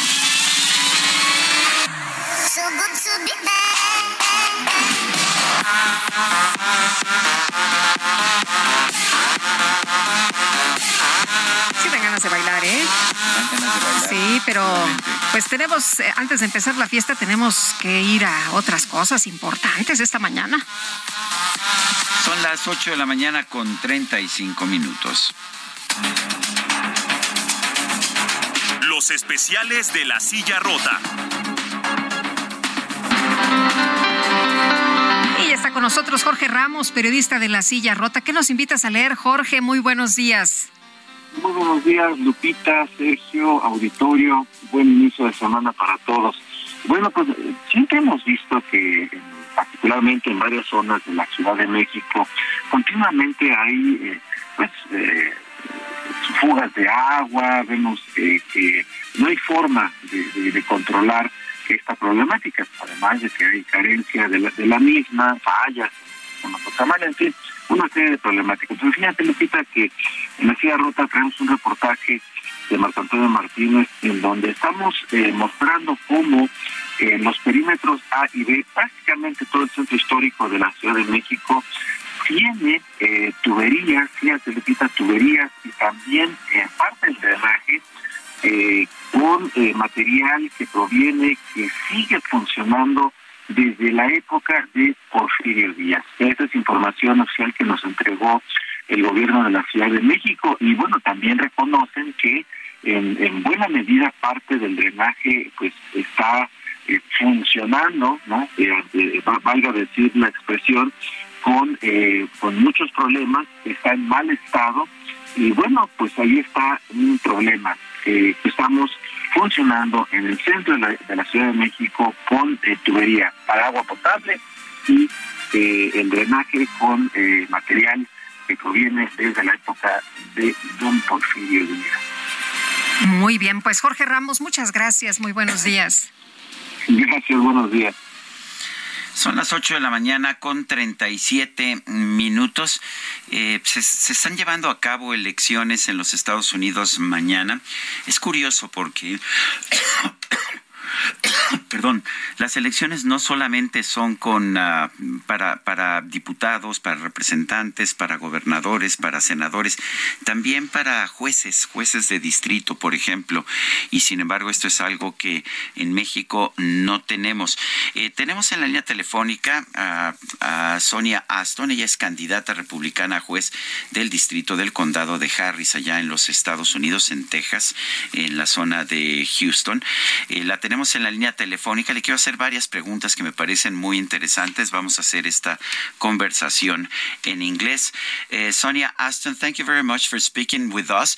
Uh, the first thing I want to ask you is this. In Mexico, we have elections for members of the House of Representatives or senators or governors or the president, but we just don't have elections for judges.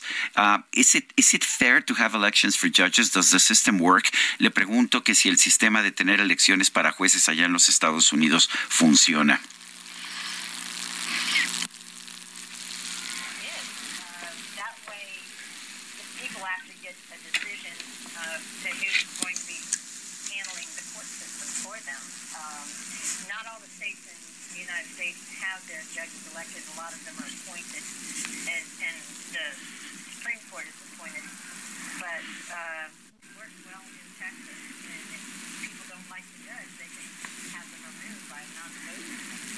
Nos dice, nos dice Sonia Aston que pues esto, esta posibilidad de elegir a los jueces le da a los ciudadanos la posibilidad de elegir quiénes van a ser sus jueces. Este es uh, un sistema que no se tiene en todos los Estados Unidos.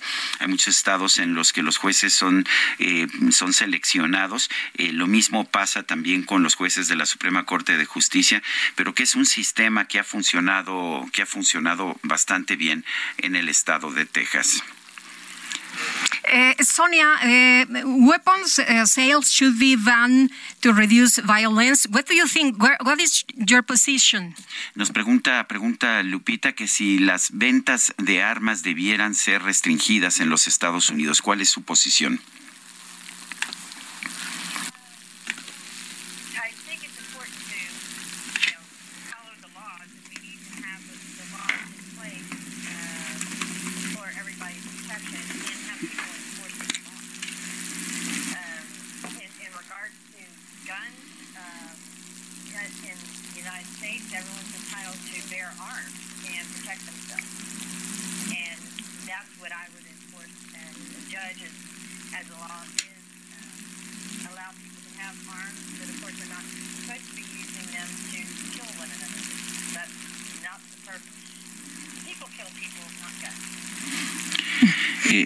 Nos, dice, nos dice Sonia Aston que el trabajo que ella tendría que hacer en todo caso es aplicar la ley y que la ley en los Estados Unidos da derecho a los ciudadanos para portar armas y usar estas armas para defenderse. Dice que ella como, como juez lo que haría sería aplicar la ley. Eh, por supuesto, esto no le da derecho a la gente a utilizar las armas para matar a otras personas y, y añade que son no son las armas las que matan a las personas, son otras, eh, son otras personas las que, las que realizan esta, esta actividad. Um, the, in, what we've seen in the in the U.S. is that the U.S. has uh, uh, the in the U.S. there is this right to bear arms and to use arms to protect uh, yourself. However, in Mexico, arms are restricted, highly restricted. However, the murder rate in Mexico is exceedingly higher than than the one that we that we see in the United States. Uh, does this mean that um, weapons or the use of weapons in the U.S. actually is a prevention for people to commit crimes? Le digo que en Estados Unidos efectivamente hay el derecho de portar armas y de usar las armas para defenderse.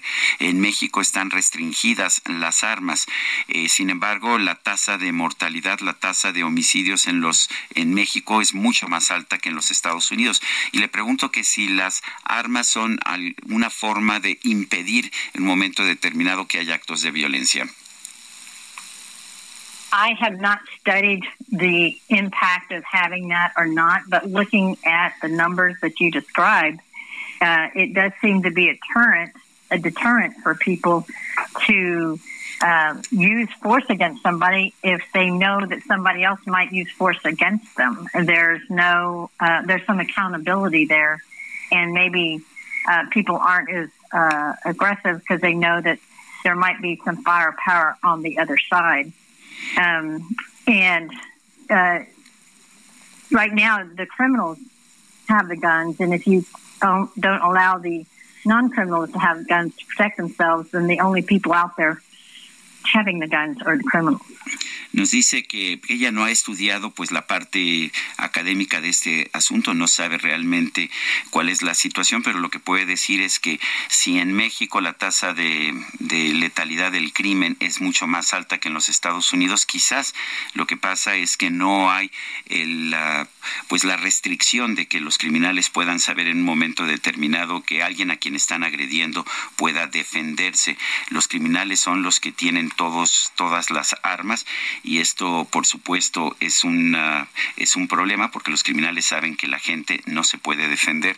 The Mexican government has uh, presented a case in, in, in a U.S. court arguing that um, U.S. arms um, U, U, U.S. arm producers are the ones responsible for violence in Mexico.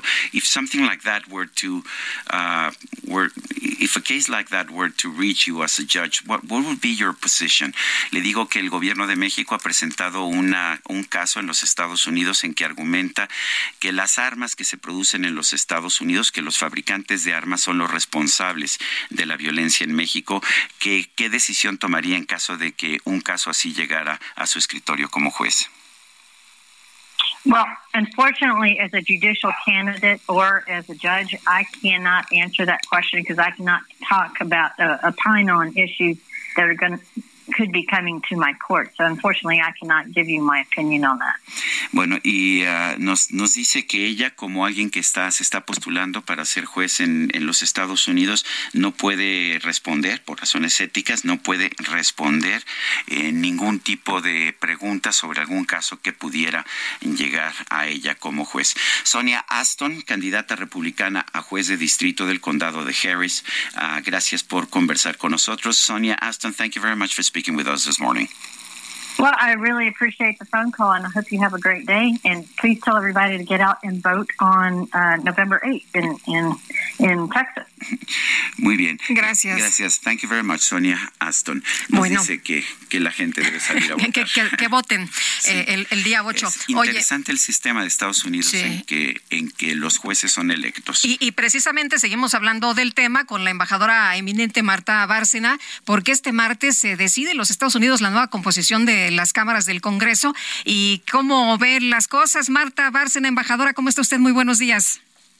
Muy buenos días, Lupita. Muchas gracias. Siguiendo con mucha atención el desarrollo de las campañas en Estados Unidos para entrar mañana a la fase final de votación, puesto que ya ha habido votación por correo y lo que lo llaman ellos votación temprana. Mira, yo creo que ahorita tenemos cuatro escenarios. Eh, uno es que los demócratas conserven el control de la Cámara de Representantes y del Senado, lo cual no parece muy probable. Dos es que eh, los eh, republicanos ganen el control de ambas cámaras, que tampoco parece muy probable, aunque tiene más posibilidades que el primer escenario.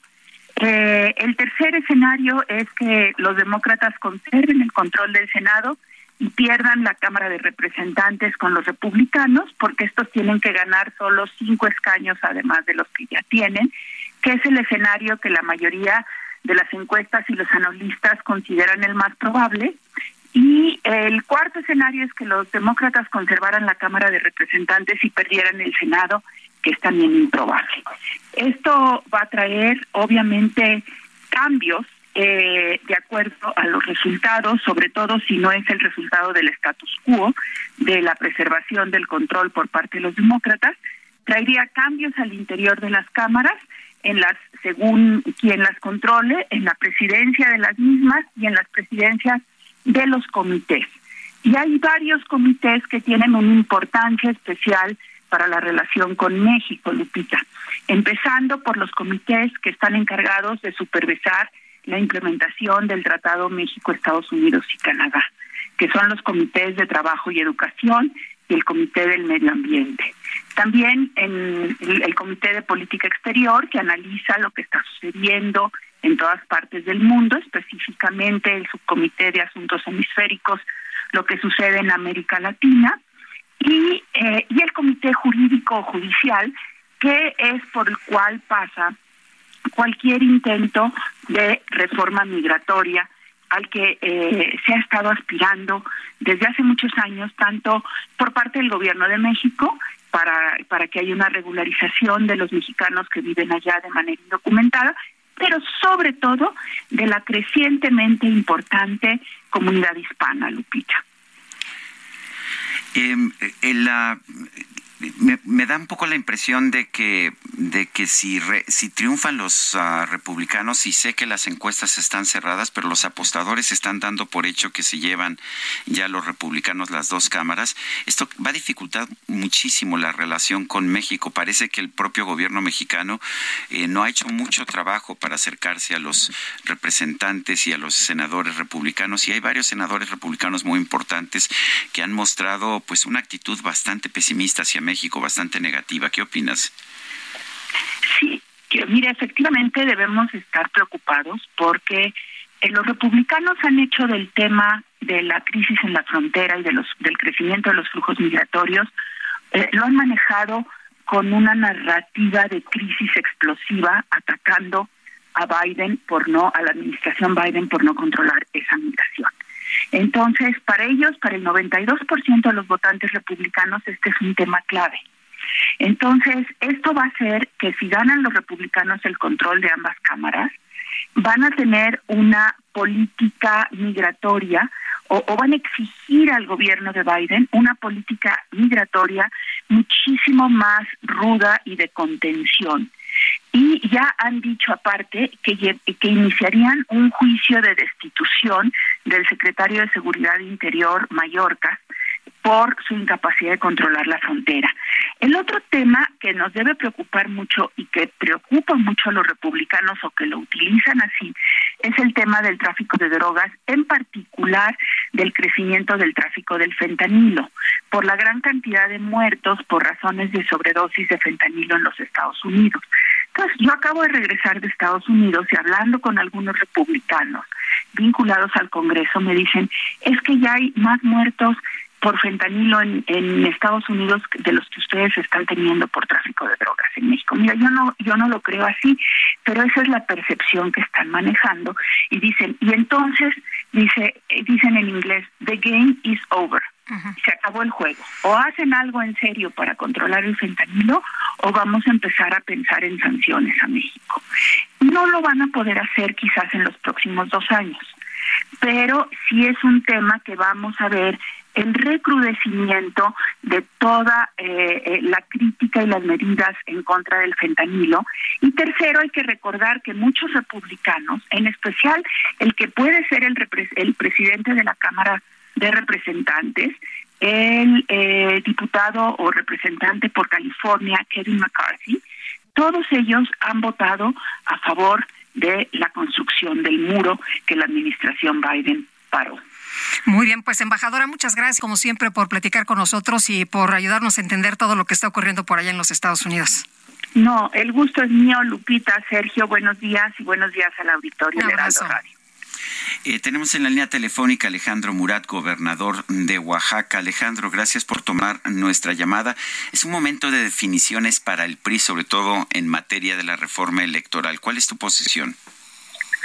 Mira, Sergio, eh, te agradezco mucho la oportunidad a ti, a Lupita. Celebro mucho el video de Lorenzo Corvo de, ayer. Eh, yo la semana pasada hice una reflexión de que el INE es el garante de la democracia en México y que cuando se da este tipo de debates hay que conducirlos y siempre va a haber oportunidad para que lo que sirve se mantenga, lo que no sirve se quite y donde haya oportunidad de innovar, este, pues lo hagamos. Y esa fue mi este, invitación la semana pasada, la cual reitero y que me da mucho gusto que este Lorenzo ayer lo haya dicho y que busquemos una reforma progresiva. Eh, México no puede estar estancado en la polarización, Sergio. Y cuando hay esta polarización también las instituciones son las más afectadas, porque nada sirve tener a la mitad de la población a favor y a la otra mitad cuestionándola.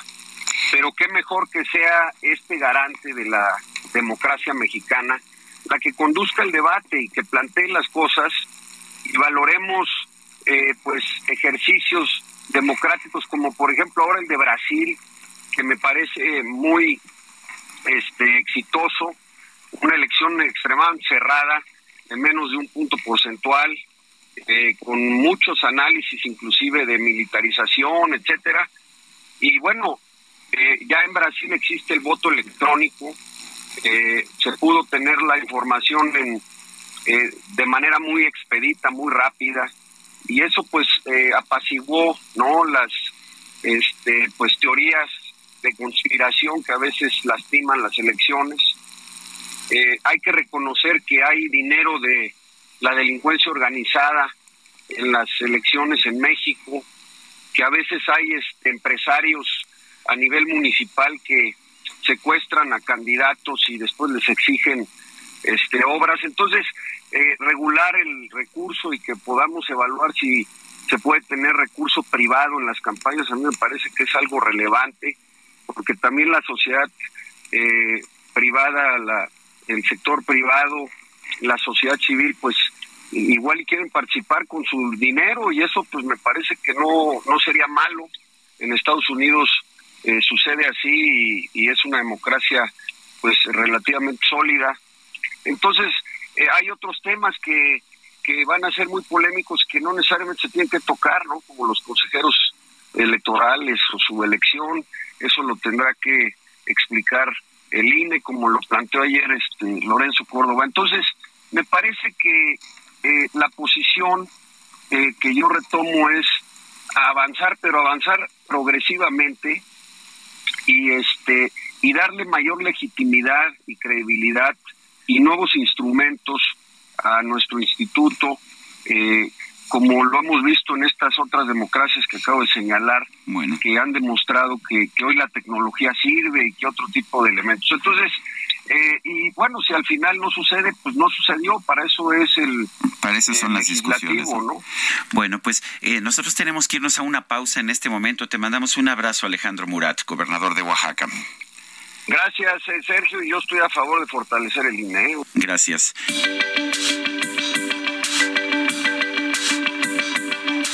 Sergio Sarmiento y Lupita Juárez quieren conocer tu opinión, tus comentarios o simplemente envía un saludo para hacer más cálida esta mañana. Envía tus mensajes al WhatsApp 55 20 10 96 47.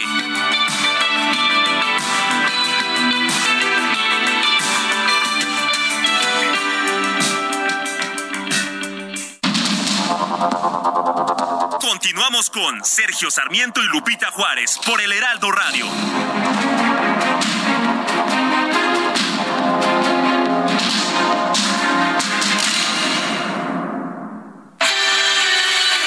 El amor inspira nuestras acciones por México. Reforestando la tierra reciclando, cuidando el agua, impulsando a las mujeres y generando bienestar en las comunidades.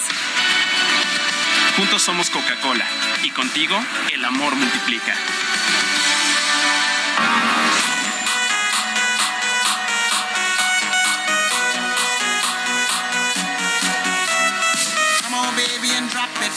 Scrub the flow and just mop it. Show these gangsters how you pop lock it. Don't care what you got in your pocket.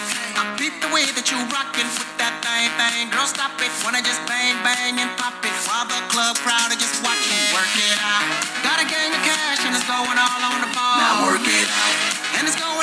I feel like a superstar. And you may not have it, I might have just broke the law. Now work it out. Show turn to grab it and I make this whole thing. Otra probadita de música disco de David Guetta. Hoy ha resultado bastante controvertido nuestro compañero David Guetta, ¿verdad? Bueno, el DJ Kike no lo quiere, eso sí ya me quedó clarísimo. ¿No lo quieres? ¿Es tu competencia? Falso. ¿O no te llega ni a los talones, Kike? Bueno, esto se llama Play Hard y Mi, Yo y Akon acompañan a David Guetta. Pues oye bien, ¿eh? Para empezar la semana, la verdad es que sí era necesario, ¿Te ¿eh? has dado cuenta que Era he necesario. todas, todos los cotejos, todas las Oye, elecciones sí, las pierdo? hombre. No pude poner a Chopin, Qué bueno que pude no, poner a Agustín qué bueno que no te vas a lanzar mañana este, a ningún puesto de elección popular porque No, ya Creo me quedó que- claro que lo mío, lo mío, lo mío no es el apoyo popular. Bueno, oye, Mensajes. mensajes y antes de los mensajes, información importante a la una de la tarde se va a ofrecer una conferencia de prensa para informar sobre el caso de Ariadna, cero impunidad para los feminicidios. Esto lo ha anunciado la jefa de gobierno, Claudia Sheinbaum, a través de su cuenta de Twitter. Estaremos pendientes a la una de la tarde con esta conferencia. Dice un radio escucha, qué preocupante es el tema de lo relativo al presupuesto del próximo año. Se han gastado todo el dinero en sus programas populistas, mega obras absurdas, sueños del presidente y ahora campañas para ganar sus elecciones y así abren un hoyo para tapar otro. Pobre de nuestro país, el único camino para nosotros es defender nuestra democracia a través del INE y un voto razonado. Esas son nuestras únicas opciones. Firma Soco Rodríguez. Eh, hola Lupita y Sergio, en referencia a que no tocarán las afores, dice una persona de nuestro auditorio, yo lo dudo, en caso de desesperación lo harán. Recuerden, en 1982 bloquearon las cuentas en moneda extranjera y te regresaron el dinero que les dio la gana. El gobierno en el poder hará lo que requiera violando la ley que quiera. A este gobierno no le creo nada. Solo ruego porque no toquen estos recursos. Yo estoy a dos años de mi retiro y no quiero llevarme una sorpresa. Saludos. La Cámara de Diputados propuso una reducción en la partida económica para el INE de más de cuatro mil, eh, casi 4.500 millones de pesos dentro del proyecto del presupuesto de egresos de la Federación para el año fiscal 2023. En la línea telefónica, UC Kip Espadas, consejero del Instituto Nacional Electoral. Señor consejero, gracias por tomar nuestra llamada. Tenía yo entendido que la Suprema Corte de Justicia trató este tema en el, con el recorte que se hizo este año y determinó que pues no se puede cor- recortar así como así el presupuesto del INE. Eh, ¿cómo, ¿Cómo se interpreta entonces esta nueva decisión de recortar el presupuesto? Bueno, eh, en principio, muchas gracias por el espacio y por permitirme acceder a su auditorio. A ver, el problema con la resolución de la Corte es que a lo que obliga a la Cámara es a argumentar por qué lo hace. Eh, cosa que tampoco cumplió la Cámara, por cierto, cuando reiteraron eh, los recortes de, de este el año que está por terminar. Eh, y en este sentido lo que yo veo es pues una insistencia en, el, en la asfixia financiera del instituto. El recorte que eh, realizan este año eh, sería especialmente grave si en los 23 días que le quedan al, al mes de noviembre se convocara una consulta popular, en cuyo caso verdaderamente eh, no tengo idea de cómo podríamos resolver la falta de los cuatro mil millones de pesos que se requieren para hacer una consulta eh, popular ya con restricciones como nos ocurrió eh, el año pasado. Eh, la diferencia es que el año pasado veníamos de una elección constitucional. Adicionalmente a este, a este dinero se recorta eh, algo así como 500 millones de pesos que tienen que ver ya directamente con las tareas de administración del instituto, es decir, Eh, el instituto viene en una dinámica sucesiva de, cinco años eh, de recortes, eh, lo cual, bueno, si bien hasta el momento hemos podido sobrevivirlos con distintas maniobras, pues esto a la larga generará deterioro en el servicio que el, que el instituto le pueda, la larga que puede ser ahora, el, el, el, servicio que el instituto presta a la sociedad.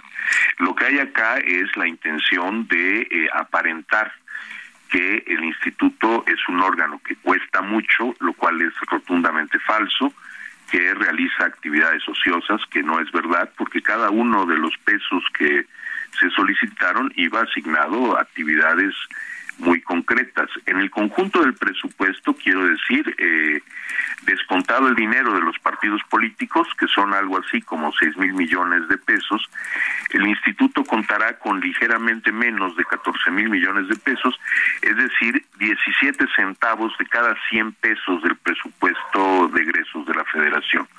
Eh, la idea de que esto es extraordinariamente caro me resulta eh, evidentemente falaz. Estamos hablando de un país muy grande en donde una de las principales tareas del instituto es credencializar a la población, a lo cual se dedica casi la tercera parte del presupuesto, y otras muchas actividades eh, directamente vinculadas con la actividad de, partidos políticos eh, y procesos electorales, de donde se destaca, por ejemplo, el proceso de fiscalización de las elecciones locales o del gasto ordinario de los partidos políticos, así como eh, el seguimiento a las, las pautas de radio y televisión asignadas a cada uno de ellos, lo cual exige una parte muy importante del esfuerzo del INE y son cosas que cuestan. Doctor, eh, ¿puede operar el INE con un recorte como este o usted cree que atrás de todo ello es que pues apuestan a que fracasen sus operaciones, que no den buenos resultados y que después digan, ya ven cómo necesitamos que haya una renovación? Bueno, yo creo que las dos cosas, es decir, nosotros tendremos que ver qué hacer para eh, que con este dinero podamos operar. Eso significará, una vez más, sacrificar eh, distintos proyectos, eh, pero sí, evidentemente, la intención es pues deteriorar el servicio que el instituto presta y decir, ahí está, ya ven, no solo es caro, sino que además no hace bien su trabajo, por lo tanto, hay que hacer recortes drásticos, reconcebir la autoridad electoral y eh, avanzar hacia una autoridad electoral débil con pocas capacidades de garantizar elecciones íntegras en el país. Eh, me parece que el objetivo político es ese y me parece un objetivo político eh, directamente contrario a las necesidades democráticas del México contemporáneo. Muy bien, pues doctor, muchas gracias por conversar con nosotros esta mañana. Muy buenos días. Al contrario, muchas gracias por el espacio. Buenos días. Son las nueve de la mañana con nueve minutos. Vámonos a la micro deportiva.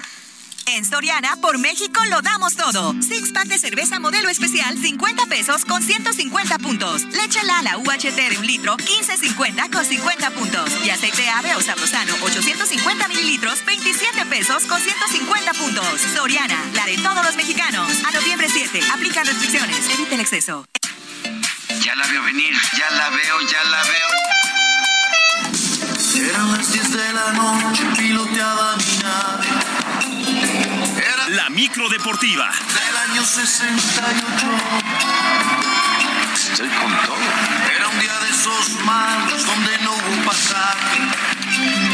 Las lentejuelas de un traje me hicieron la parada.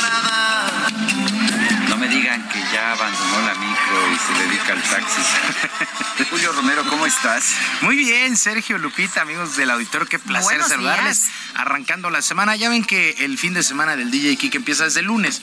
Entonces, pues vamos a poner música del fin de semana que pues en realidad fue la pasada. Eh, pues Arjona, que tocó aquí en la Ciudad de México y está, él está muy emocionado. Está muy emocionado porque sus letras se le llegan, está emotivo. Entonces, ahorita ya lo tenemos que consolar porque está al borde de la lágrima. Está al borde de la lágrima.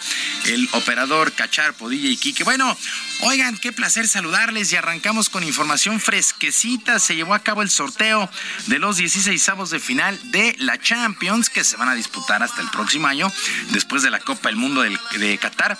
Pero qué enfrentamientos, hay unos muy interesantes. Por lo pronto, el Leipzig estará enfrentando al Manchester City, el Brujas estará jugando contra el Benfica, el Liverpool contra el Real Madrid, la final anterior, Milán contra el Tottenham, Frankfurt estará enfrentando al Napoli, Borussia Dortmund contra el Chelsea, el Inter contra el Porto y otra final que ya se disputó el PSG, el Paris Saint Germain contra el Bayern Múnich. Así las cosas con el sorteo que fue muy temprano este lunes, tiempo del centro de México y son los enfrentamientos entre febrero y marzo, por supuesto, después, repito, de la Copa del Mundo de Qatar, pero enfrentamientos bien, bien interesantes para esta Champions League.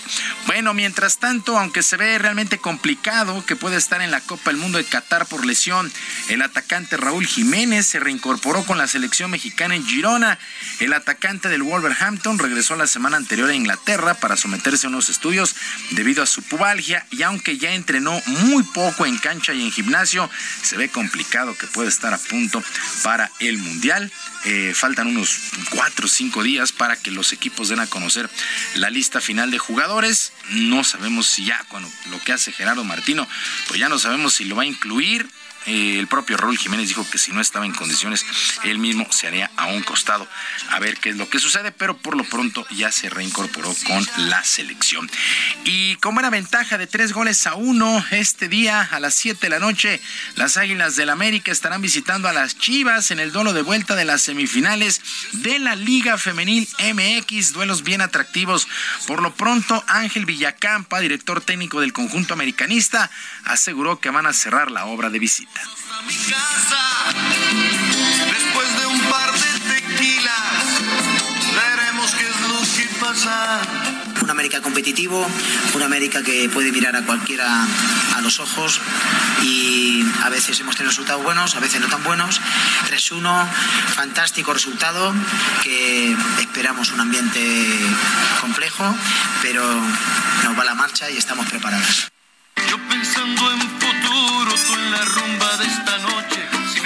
Compromiso, los Tigres de la U de Nuevo León llegan con ventaja de 2 a 1 sobre las Rayadas de Monterrey. Eva Espejo, entrenadora de Monterrey, fue contundente al asegurar que le darán la voltereta al marcador global ante su afición. Cuando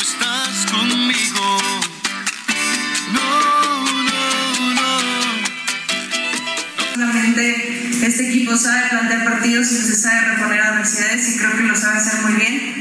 Y yo me siento motivada, feliz de cerrar en casa, de tener la oportunidad de ganar mi primer clásico en casa. El problema no hallarte. Mucha suerte, mucha suerte para esos equipos, dos clásicos, América Chivas, Tigres Rayadas en la Liga Femenil MX. Se llevó a cabo también la fecha 13 allá en España, resultados que llamaron la atención este fin de semana. El Betis empató uno con el Sevilla, el Atlético de Madrid también empató uno con el Español, el Barcelona venció 2 por 0 a la Almería en lo que ha sido el último duelo del zaguero Gerard Piqué con este equipo del Barcelona. Anunció su retiro para el día de hoy el Rayo Vallecano estará enfrentando al Real Madrid. Eh, habrá también actividad de media semana y pues a parar. Inglaterra todavía tiene fecha el próximo fin de semana y el 20 está arrancando el Mundial que ha apretado los calendarios en prácticamente todo el mundo. En otras cosas, semana 9 en el fútbol americano de la NFL y el equipo de los Leones de Detroit ha dado la sorpresa, venció 15 a 9 a los empacadores de Green Bay, mientras que los Patriotas, los Patriotas de Nueva Inglaterra apalearon 26 a 3 a los Potros de Indianápolis en un muy buen juego. Los Jets sorprendieron 20 a 17 a los Bills de Buffalo y me parece que los Jets son el equipo sorpresa en esta temporada. Están jugando muy bien al fútbol americano y le ganaron a uno de los equipos favoritos para llegar al Super Bowl como los Bills de Buffalo. Mientras tanto, eh, pues otro regreso impresionante de Tom Brady y los Bucaneros de Tampa Bay vencieron 16 a a 13 a los carneros. Por cierto, Tom Brady se ubicó como el único jugador en superar las 100 mil yardas por aire. Lo realizó el día de ayer. Tom Brady, que ha tenido muchos, muchos problemas en lo deportivo y en lo personal, pero ya llegó a 100 mil yardas y el día de ayer otro regreso espectacular en el último minuto. Mientras que los halcones marinos de Seattle, 31-21 sobre los cardenales de Arizona. El equipo de Miami venció 35 a 32 a los De Chicago y el clásico lunes por la noche. El día de hoy los Cuervos de Baltimore estarán enfrentando a los Santos de Nueva Orleans. Semana 9 ya en la NFL. Prácticamente estamos llegando a la mitad de la campaña. Y después de tres años, por fin el equipo de los capitanes pudo jugar ante su afición en su debut en la temporada de la G League, el circuito de desarrollo del básquetbol de la NBA. Capitanes superó 120-84 a Río Grande en la Arena Ciudad de México y el coach Ramón Díaz pues no pudo ocultar en ningún momento toda la felicidad que sintieron por el resultado y por el marco que tuvieron con los aficionados. El problema no es lo que haces. El problema es que lo olvido. El problema no es que.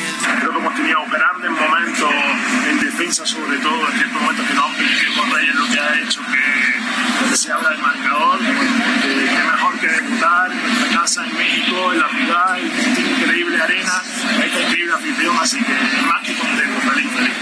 El reloj de pared.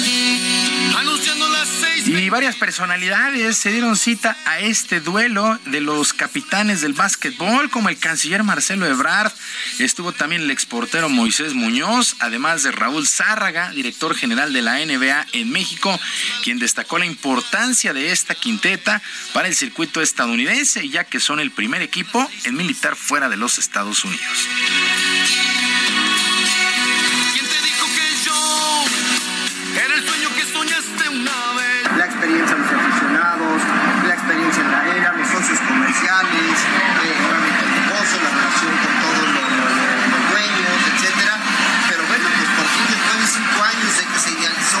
Concepto en la oficina un día que estábamos en Nueva York, que nos dieron la luz verde, empezamos a trabajar en él y ahora ver por fin después de pues, una, pandemia, dos años, el ver hoy a Capitanes salir a jugar con su afición en México, para mí, para toda la afición es un momento Señora de las cuatro décadas. Y mucha, mucha suerte para los capitanes en esta G League.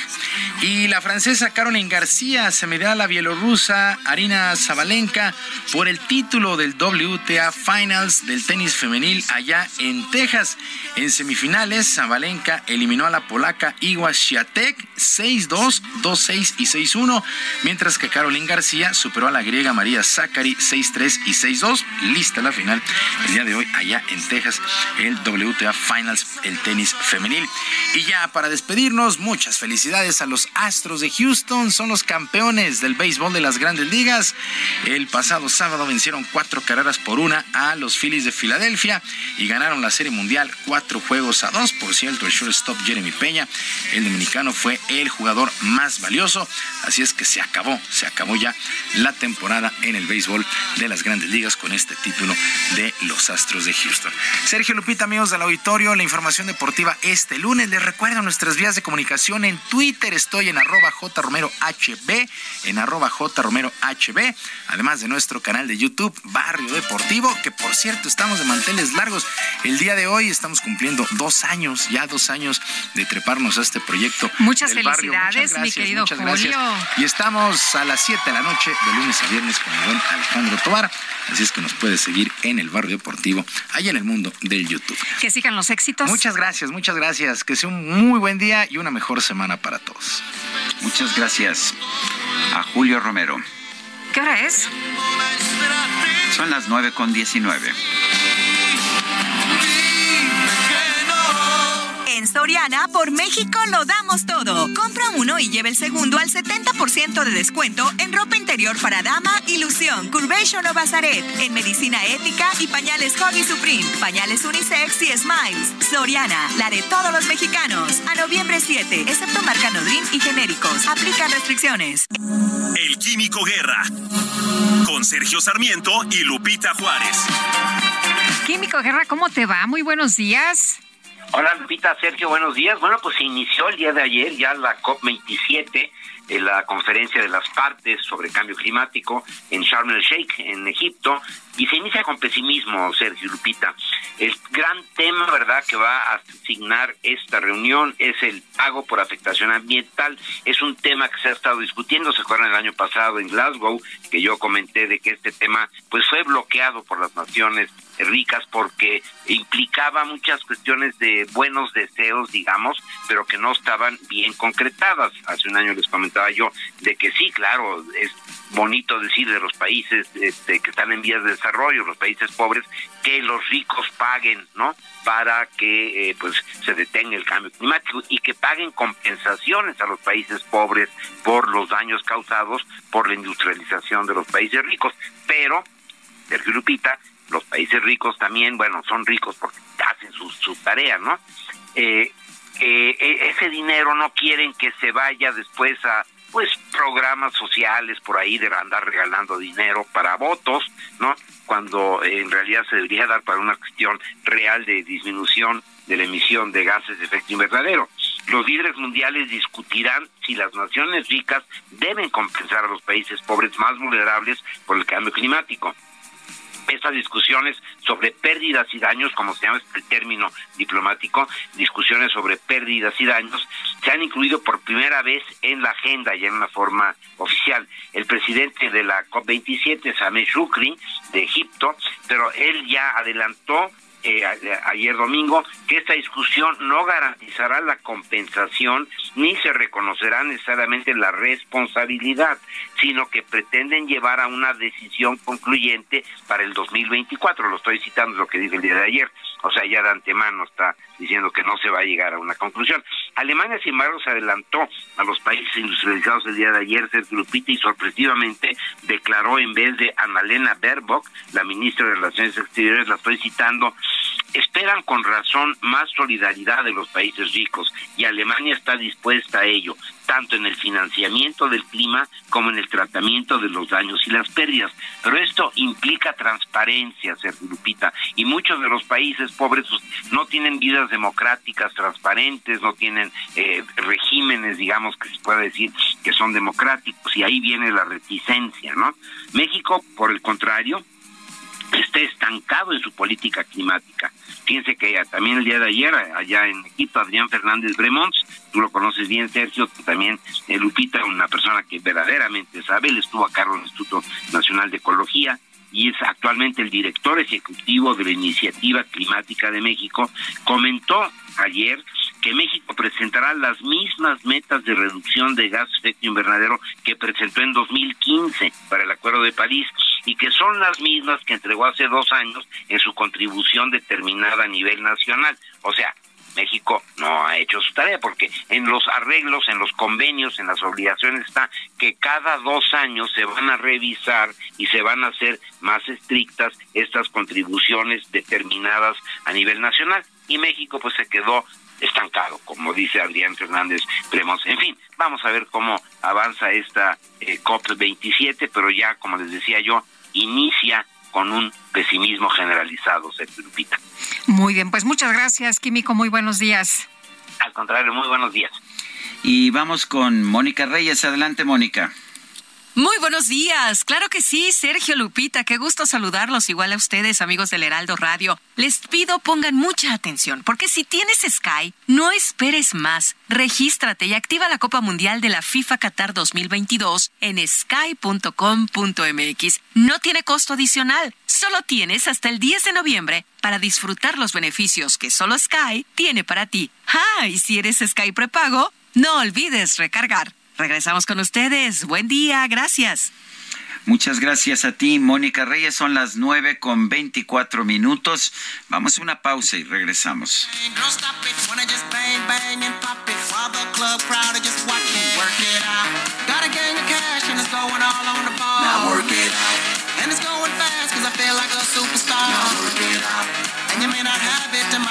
Sergio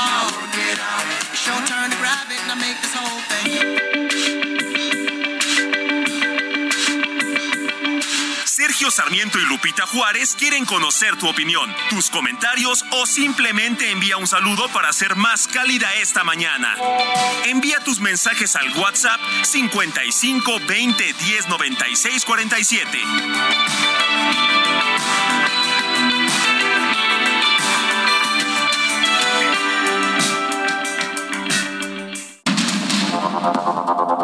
Continuamos con Sergio Sarmiento y Lupita Juárez por el Heraldo Radio.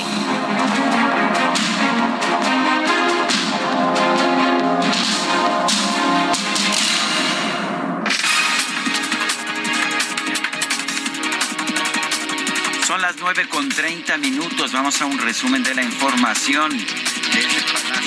Nacional, el presidente Andrés Manuel López Obrador denunció que los conservadores han conformado un bloque para oponerse a la reforma electoral con el objetivo de mantener el viejo régimen de corrupción.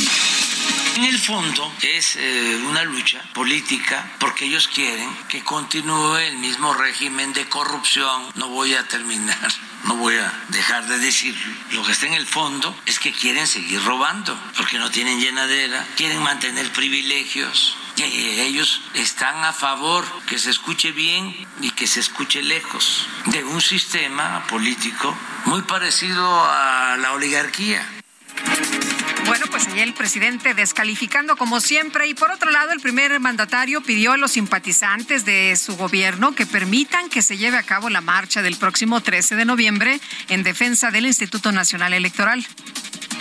Y hago un llamado a todos los ciudadanos y en especial a los que simpatizan y participan en el movimiento de transformación para que se queden en sus casas, que no haya ninguna reunión, que nadie vaya a provocar, que se ejerza el derecho de manifestación, lo que nosotros padecimos, porque ellos este, querían, estos hipócritas, querían hasta reglamentar las marchas, prohibirlas. Entonces, no, libertad completa. Yo voy a hacer una gira en el sureste y como es el día de mi cumpleaños, el día 13, ni voy a estar aquí, o sea.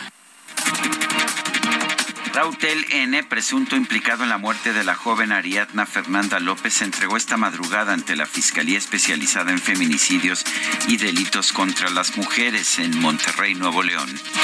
Y en este espacio, Sayuri Herrera, coordinadora de investigación de delitos de género y atención a las víctimas de la Fiscalía Capitalina, confirmó que hay pruebas en contra de las dos personas detenidas por la muerte de Ariadna López. Nosotros contamos con una carpeta de investigación sólida tenemos libradas órdenes de aprehensión, que no son órdenes de aprehensión que la Fiscalía eh, genere por sí, sino que estos datos fueron presentados ante autoridad judicial y son los jueces los que autorizan que se libre una orden de aprehensión en contra de Rautel N y en contra de Vanessa N por el feminicidio de Ariadna. En España, dos activistas ambientales pegaron sus manos a los marcos de dos pinturas de Goya en el Museo del Prado para exigir mayores acciones contra el calentamiento global. El alto comisionado de Naciones Unidas para los Derechos Humanos, Volker Tork, pidió al nuevo dueño de Twitter, al empresario Elon Musk, que defienda los derechos de todas las personas en esa red social. Como siempre argumentar de dónde viene el béisbol, quién pegó el primer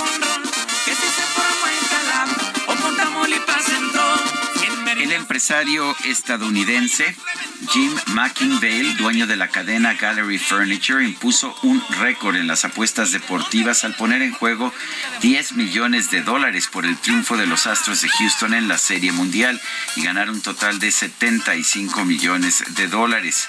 Explicó que este dinero será destinado a ofrecer reembolsos en su mueblería, pero permitiendo que sus clientes conserven los productos. Como los de Monterrey. Me parece que usted... Y vámonos con Mónica Reyes. Adelante, Mónica.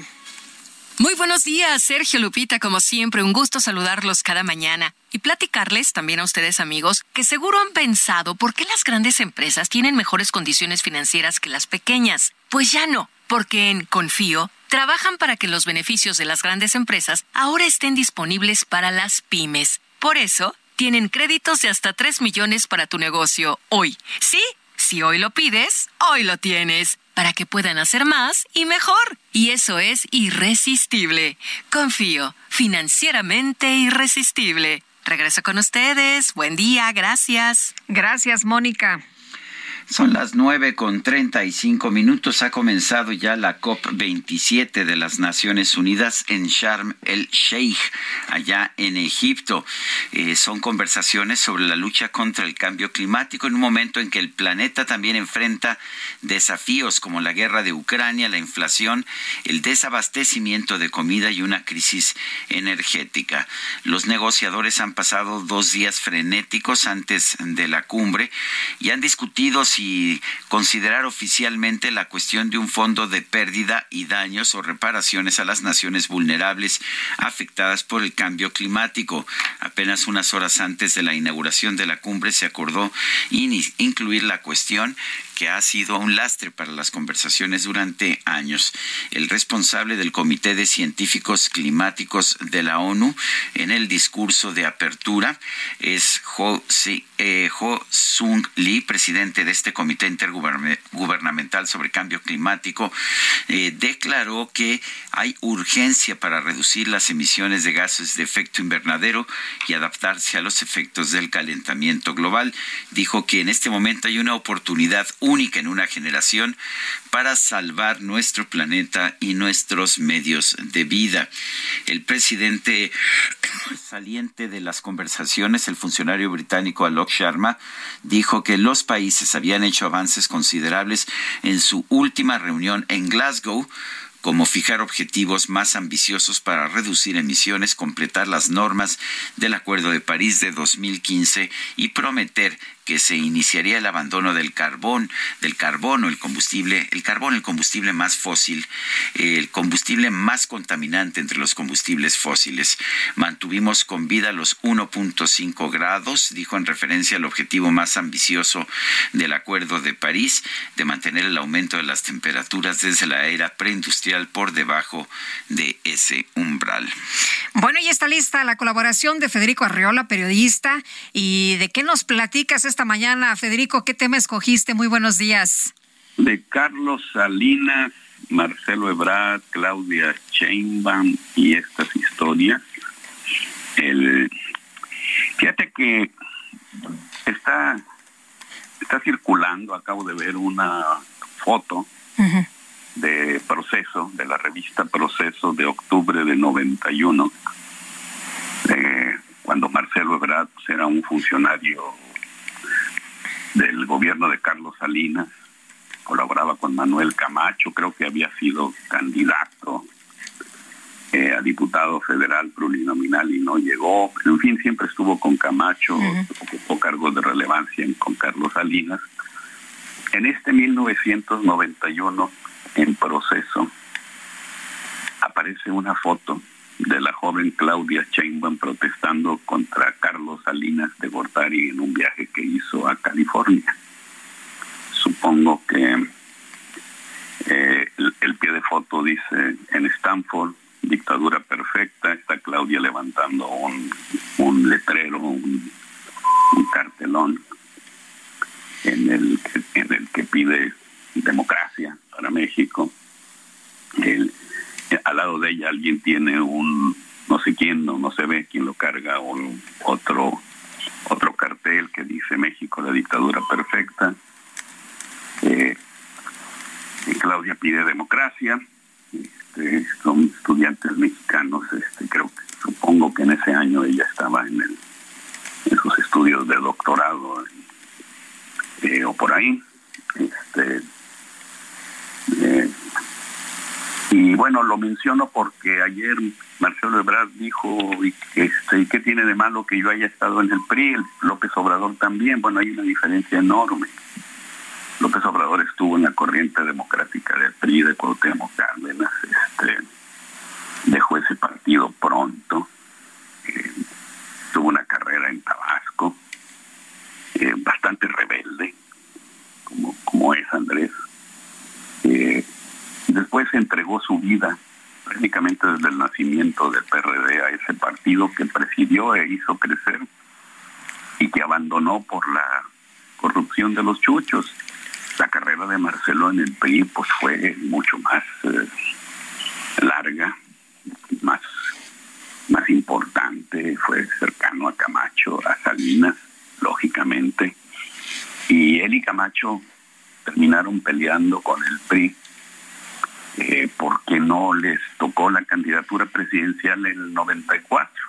Este, la última gracia que hicieron en el PRI, Camacho y Ebrard, fue contribuir bastante con aquella, en mi opinión, traición de Carlos Salinas a la campaña de Luis Donaldo Colosio, que creó pues un ambiente de odio este, en el que se incubó el magnicidio o que generó condiciones para que alguien, un grupo de personas, quienes hayan sido, no lo sabemos, nunca lo supimos, este, atentaran contra Luis Donaldo en Tijuana en 1994.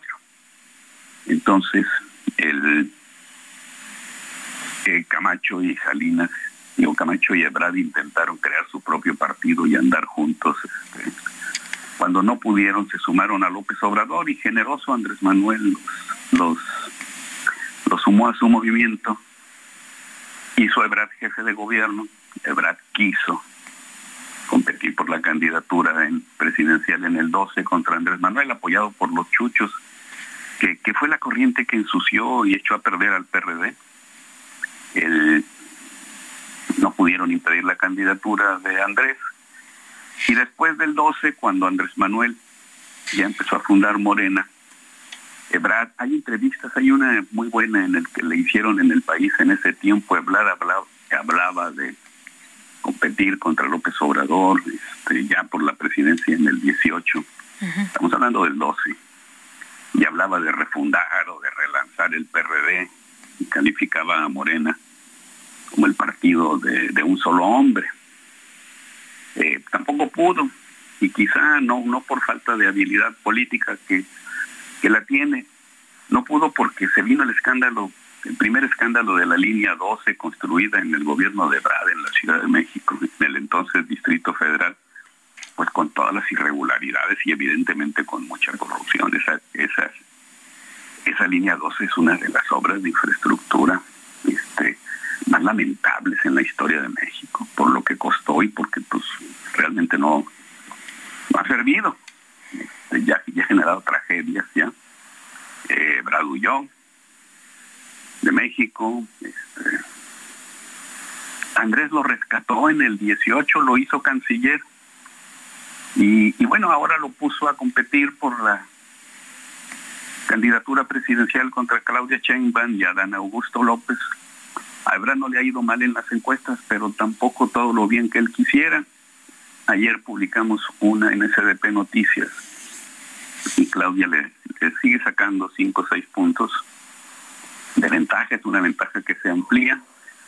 Y Adán Augusto ha crecido un poquito, si las tendencias continúan, pues es posible que Marcelo termine más cerca del tercer lugar, que es Adán, que va en primero, que es Claudia, Digo, todos están haciendo su carrera. Pero es una mala idea de, de Brad decir, este, si estuve en el PRI y qué. Andrés también, son cosas muy distintas.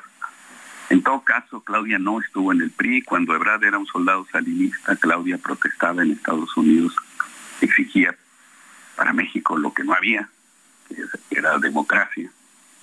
Eso lo conocimos después, ya al finalizar el sexenio de Cedillo cuando Fox llegó a Los Pinos, en fin, la historia la conocemos, la hemos vivido y, y bueno, pues voy a publicar este en unos momentos en SDP Noticias por lo que estoy diciendo en esta charla y esta foto de la revista Proceso con Claudia protestando.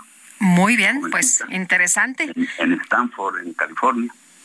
Muy bien, pues Federico Arreola, como siempre, gracias por eh, conversar con nosotros, por eh, pues darnos tus opiniones y puntos de vista y la próxima semana por aquí nos escuchamos de nuevo. Muchas gracias, un fuerte abrazo. Abrazo. Y vamos con Mónica Reyes. Adelante, Mónica. ¿Qué tal? Buen día, Sergio Lupita, amigos. Todos sabemos o hemos escuchado lo mal que se siente cuando la colitis y sus cinco terribles síntomas atacan. La buena noticia es que contamos con lo mejor para combatirla, con Nesajar, que con su efectiva fórmula vence fácilmente al dolor, los gases, la inflamación, el estreñimiento y la diarrea. Nesajar es el tratamiento desarrollado por Gel Pharma que brinda alivio efectivo contra la colitis regulando el tránsito intestinal. Nesajar viene en cápsulas de gel que facilitan su absorción, brindándonos acción inmediata. Lo podemos encontrar en sus diferentes presentaciones muy cerca, pues se vende en las principales cadenas de farmacias y supermercados del país y también los más importantes marketplaces. Así que la próxima vez que te ataque la colitis y pretenda detenerte en tus actividades, puedes vencerla con Nesajar, el número uno en la lucha contra la colitis. Regresamos con ustedes, Sergio Lupita, gracias. Gracias a ti, Mónica Reyes. Y vámonos por un recorrido en el país que ha pasado en las últimas horas. Aquí le tenemos la información.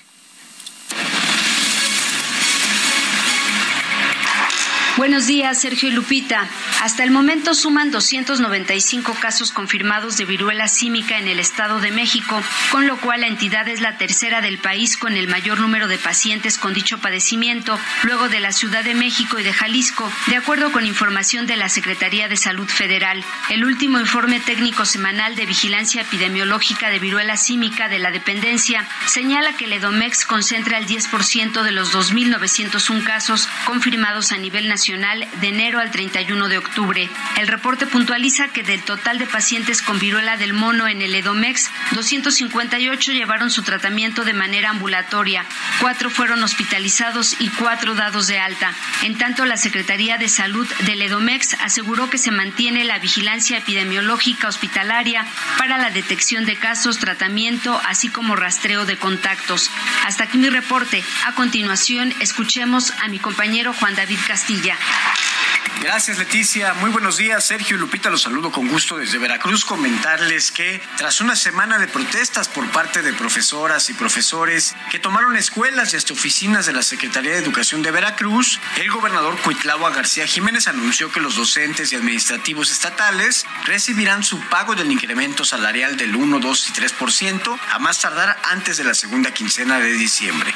La tarde del domingo el mandatario estatal se reunió con el titular de la CEP, Yacen Escobar García, con la oficial mayor Ariadna Selena Aguilar y el secretario de Finanzas y Planación José Luis Lima Franco. Tras este encuentro, el titular del Poder Ejecutivo indicó que ante la garantía de que la federación apoyará en las dos próximas semanas con una parte importante del total del déficit heredado de cada fin de año, se podrá destinar a principios de diciembre algunos recursos estatales y con ello pagar lo correspondiente al incremento salarial. El gobernador instruyó al secretario de Finanzas trasladarse a la Ciudad de México tener dicha garantía durante este lunes y pidió a la Oficialía Mayor de la SEP recalcular el monto adeudado a fin de que sea retroactivo desde la misma fecha, tal como los federales lo recibieron. También algunos líderes sindicales se han pronunciado al respecto, por ejemplo, el secretario general del Sindicato Estatal de Trabajadores al Servicio de la Educación, Genovevo Zapot Zapot, quien emitió una circular para informar que el pago se realizaría antes de la quincena número 23 de este año. Este es el reporte desde Veracruz. Sergio Lupita, excelente día. Bueno, pues ahí este recorrido.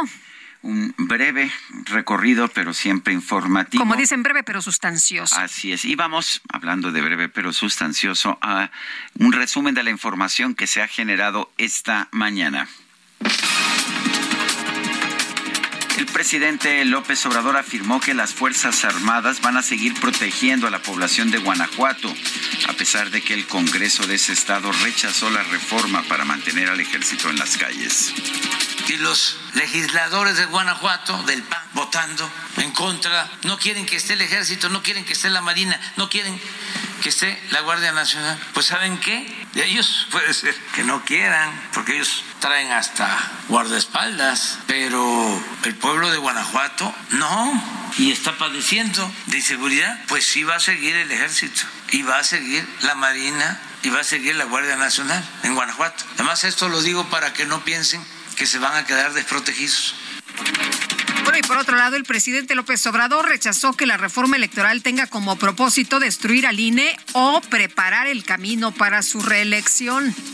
Nada más que no mientan, también es pedir mucho, porque son muy hipócritas. Entonces, hablan de que se va a destruir el, el INE, que va a haber una dictadura, que lo estoy haciendo porque me voy a quedar, eh, va a haber reelección, pues que no se deje engañar la gente que la gente que vaya, que sepa que esa es una marcha, una manifestación en contra de nosotros por la política que estamos llevando a cabo en favor del pueblo. Todos, todos esos, aunque vayan a misa los domingos, no le tienen amor al pueblo. En este espacio, el gobernador de Oaxaca, Alejandro Murat, consideró que es necesario establecer un debate sin polarización para que se logre una reforma que fortalezca las autoridades electorales que busquemos una reforma progresiva. Eh, México no puede estar estancado en la polarización, Sergio. Y cuando hay esta polarización también las instituciones son las más afectadas, pero qué mejor que sea este garante de la democracia mexicana la que conduzca el debate y que plantee las cosas y valoremos eh, pues ejercicios democráticos. El ministro de Defensa de Ucrania, Oleksiy Reznikov, informó que los gobiernos de Estados Unidos, España y Noruega enviaron a su país nuevos sistemas de defensa antiaérea para contrarrestar los bombardeos rusos. En el segundo día de la cumbre climática, el secretario general de la ONU, Antonio Guterres, advirtió que la humanidad debe elegir entre dos caminos, un pacto por la solidaridad climática o un pacto por el suicidio colectivo. Bueno, y en la COP27, la Fundación Bill y Melinda Gates anunció una donación de 1.400 millones de dólares para los pequeños agricultores afectados por el cambio climático en África y Asia.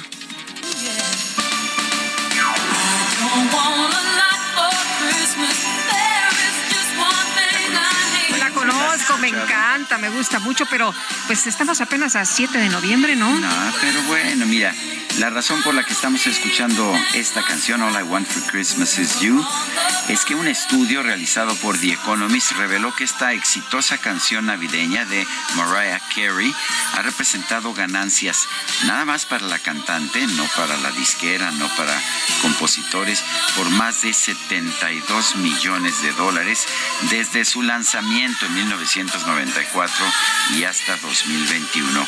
El estudio destaca que la canción tiene más de 730 millones de reproducciones en YouTube y más de 850 millones en Spotify, además de que todos los años ocupa los primeros lugares de la lista Billboard Hot 100. Así es, así fue de rentable esta canción, ¿cómo la ves? 72 Hombre, millones. Qué barbaridad.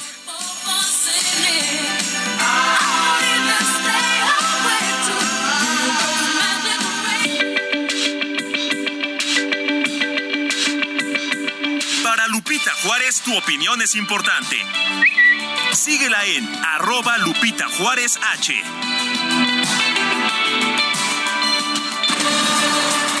Mi querido Javier Ruiz, ya te veíamos ahí unos pasillos junto con Mariah Carey bailando, pero estás trabajando ya, cuéntanos.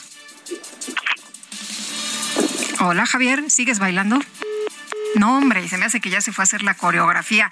Bueno, pues vamos a tratar de recuperar eh, a Javier en unos momentos Mientras más. tanto, Elon Musk, eh, que acaba de comprar eh, la empresa Twitter, como tú sabes, eh, que tiene millones y millones de seguidores. De hecho, él mismo tiene, nada más Elon Musk tiene 114.8 millones de seguidores. Acaba de mandar un tweet que dice a los votantes de mente independiente, la el participar en el poder hace que se disminuyan los peores excesos de los dos países. Por lo tanto, recomiendo que voten por un Congreso republicano, ya que tenemos una presidencia del Partido Democrático. No que iba a ser muy democrático Twitter y que Pues no sé ahora cuántas está cosas más. recomendando a los seguidores de, de Twitter votar por el Partido Republicano para equilibrar con la presidencia demócrata de Joe Biden. Qué ¿Qué, crees, Guadalupe? Se nos acabó el tiempo. Ah, qué caray, pero ¿sabes qué?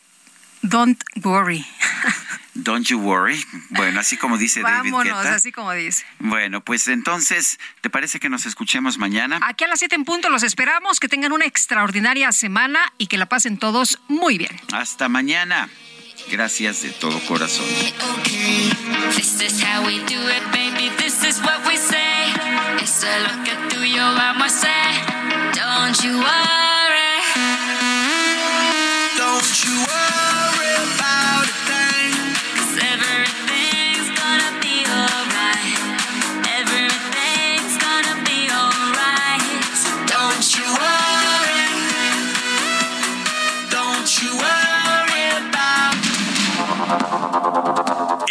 Media Group presentó Sergio Sarmiento y Lupita Juárez.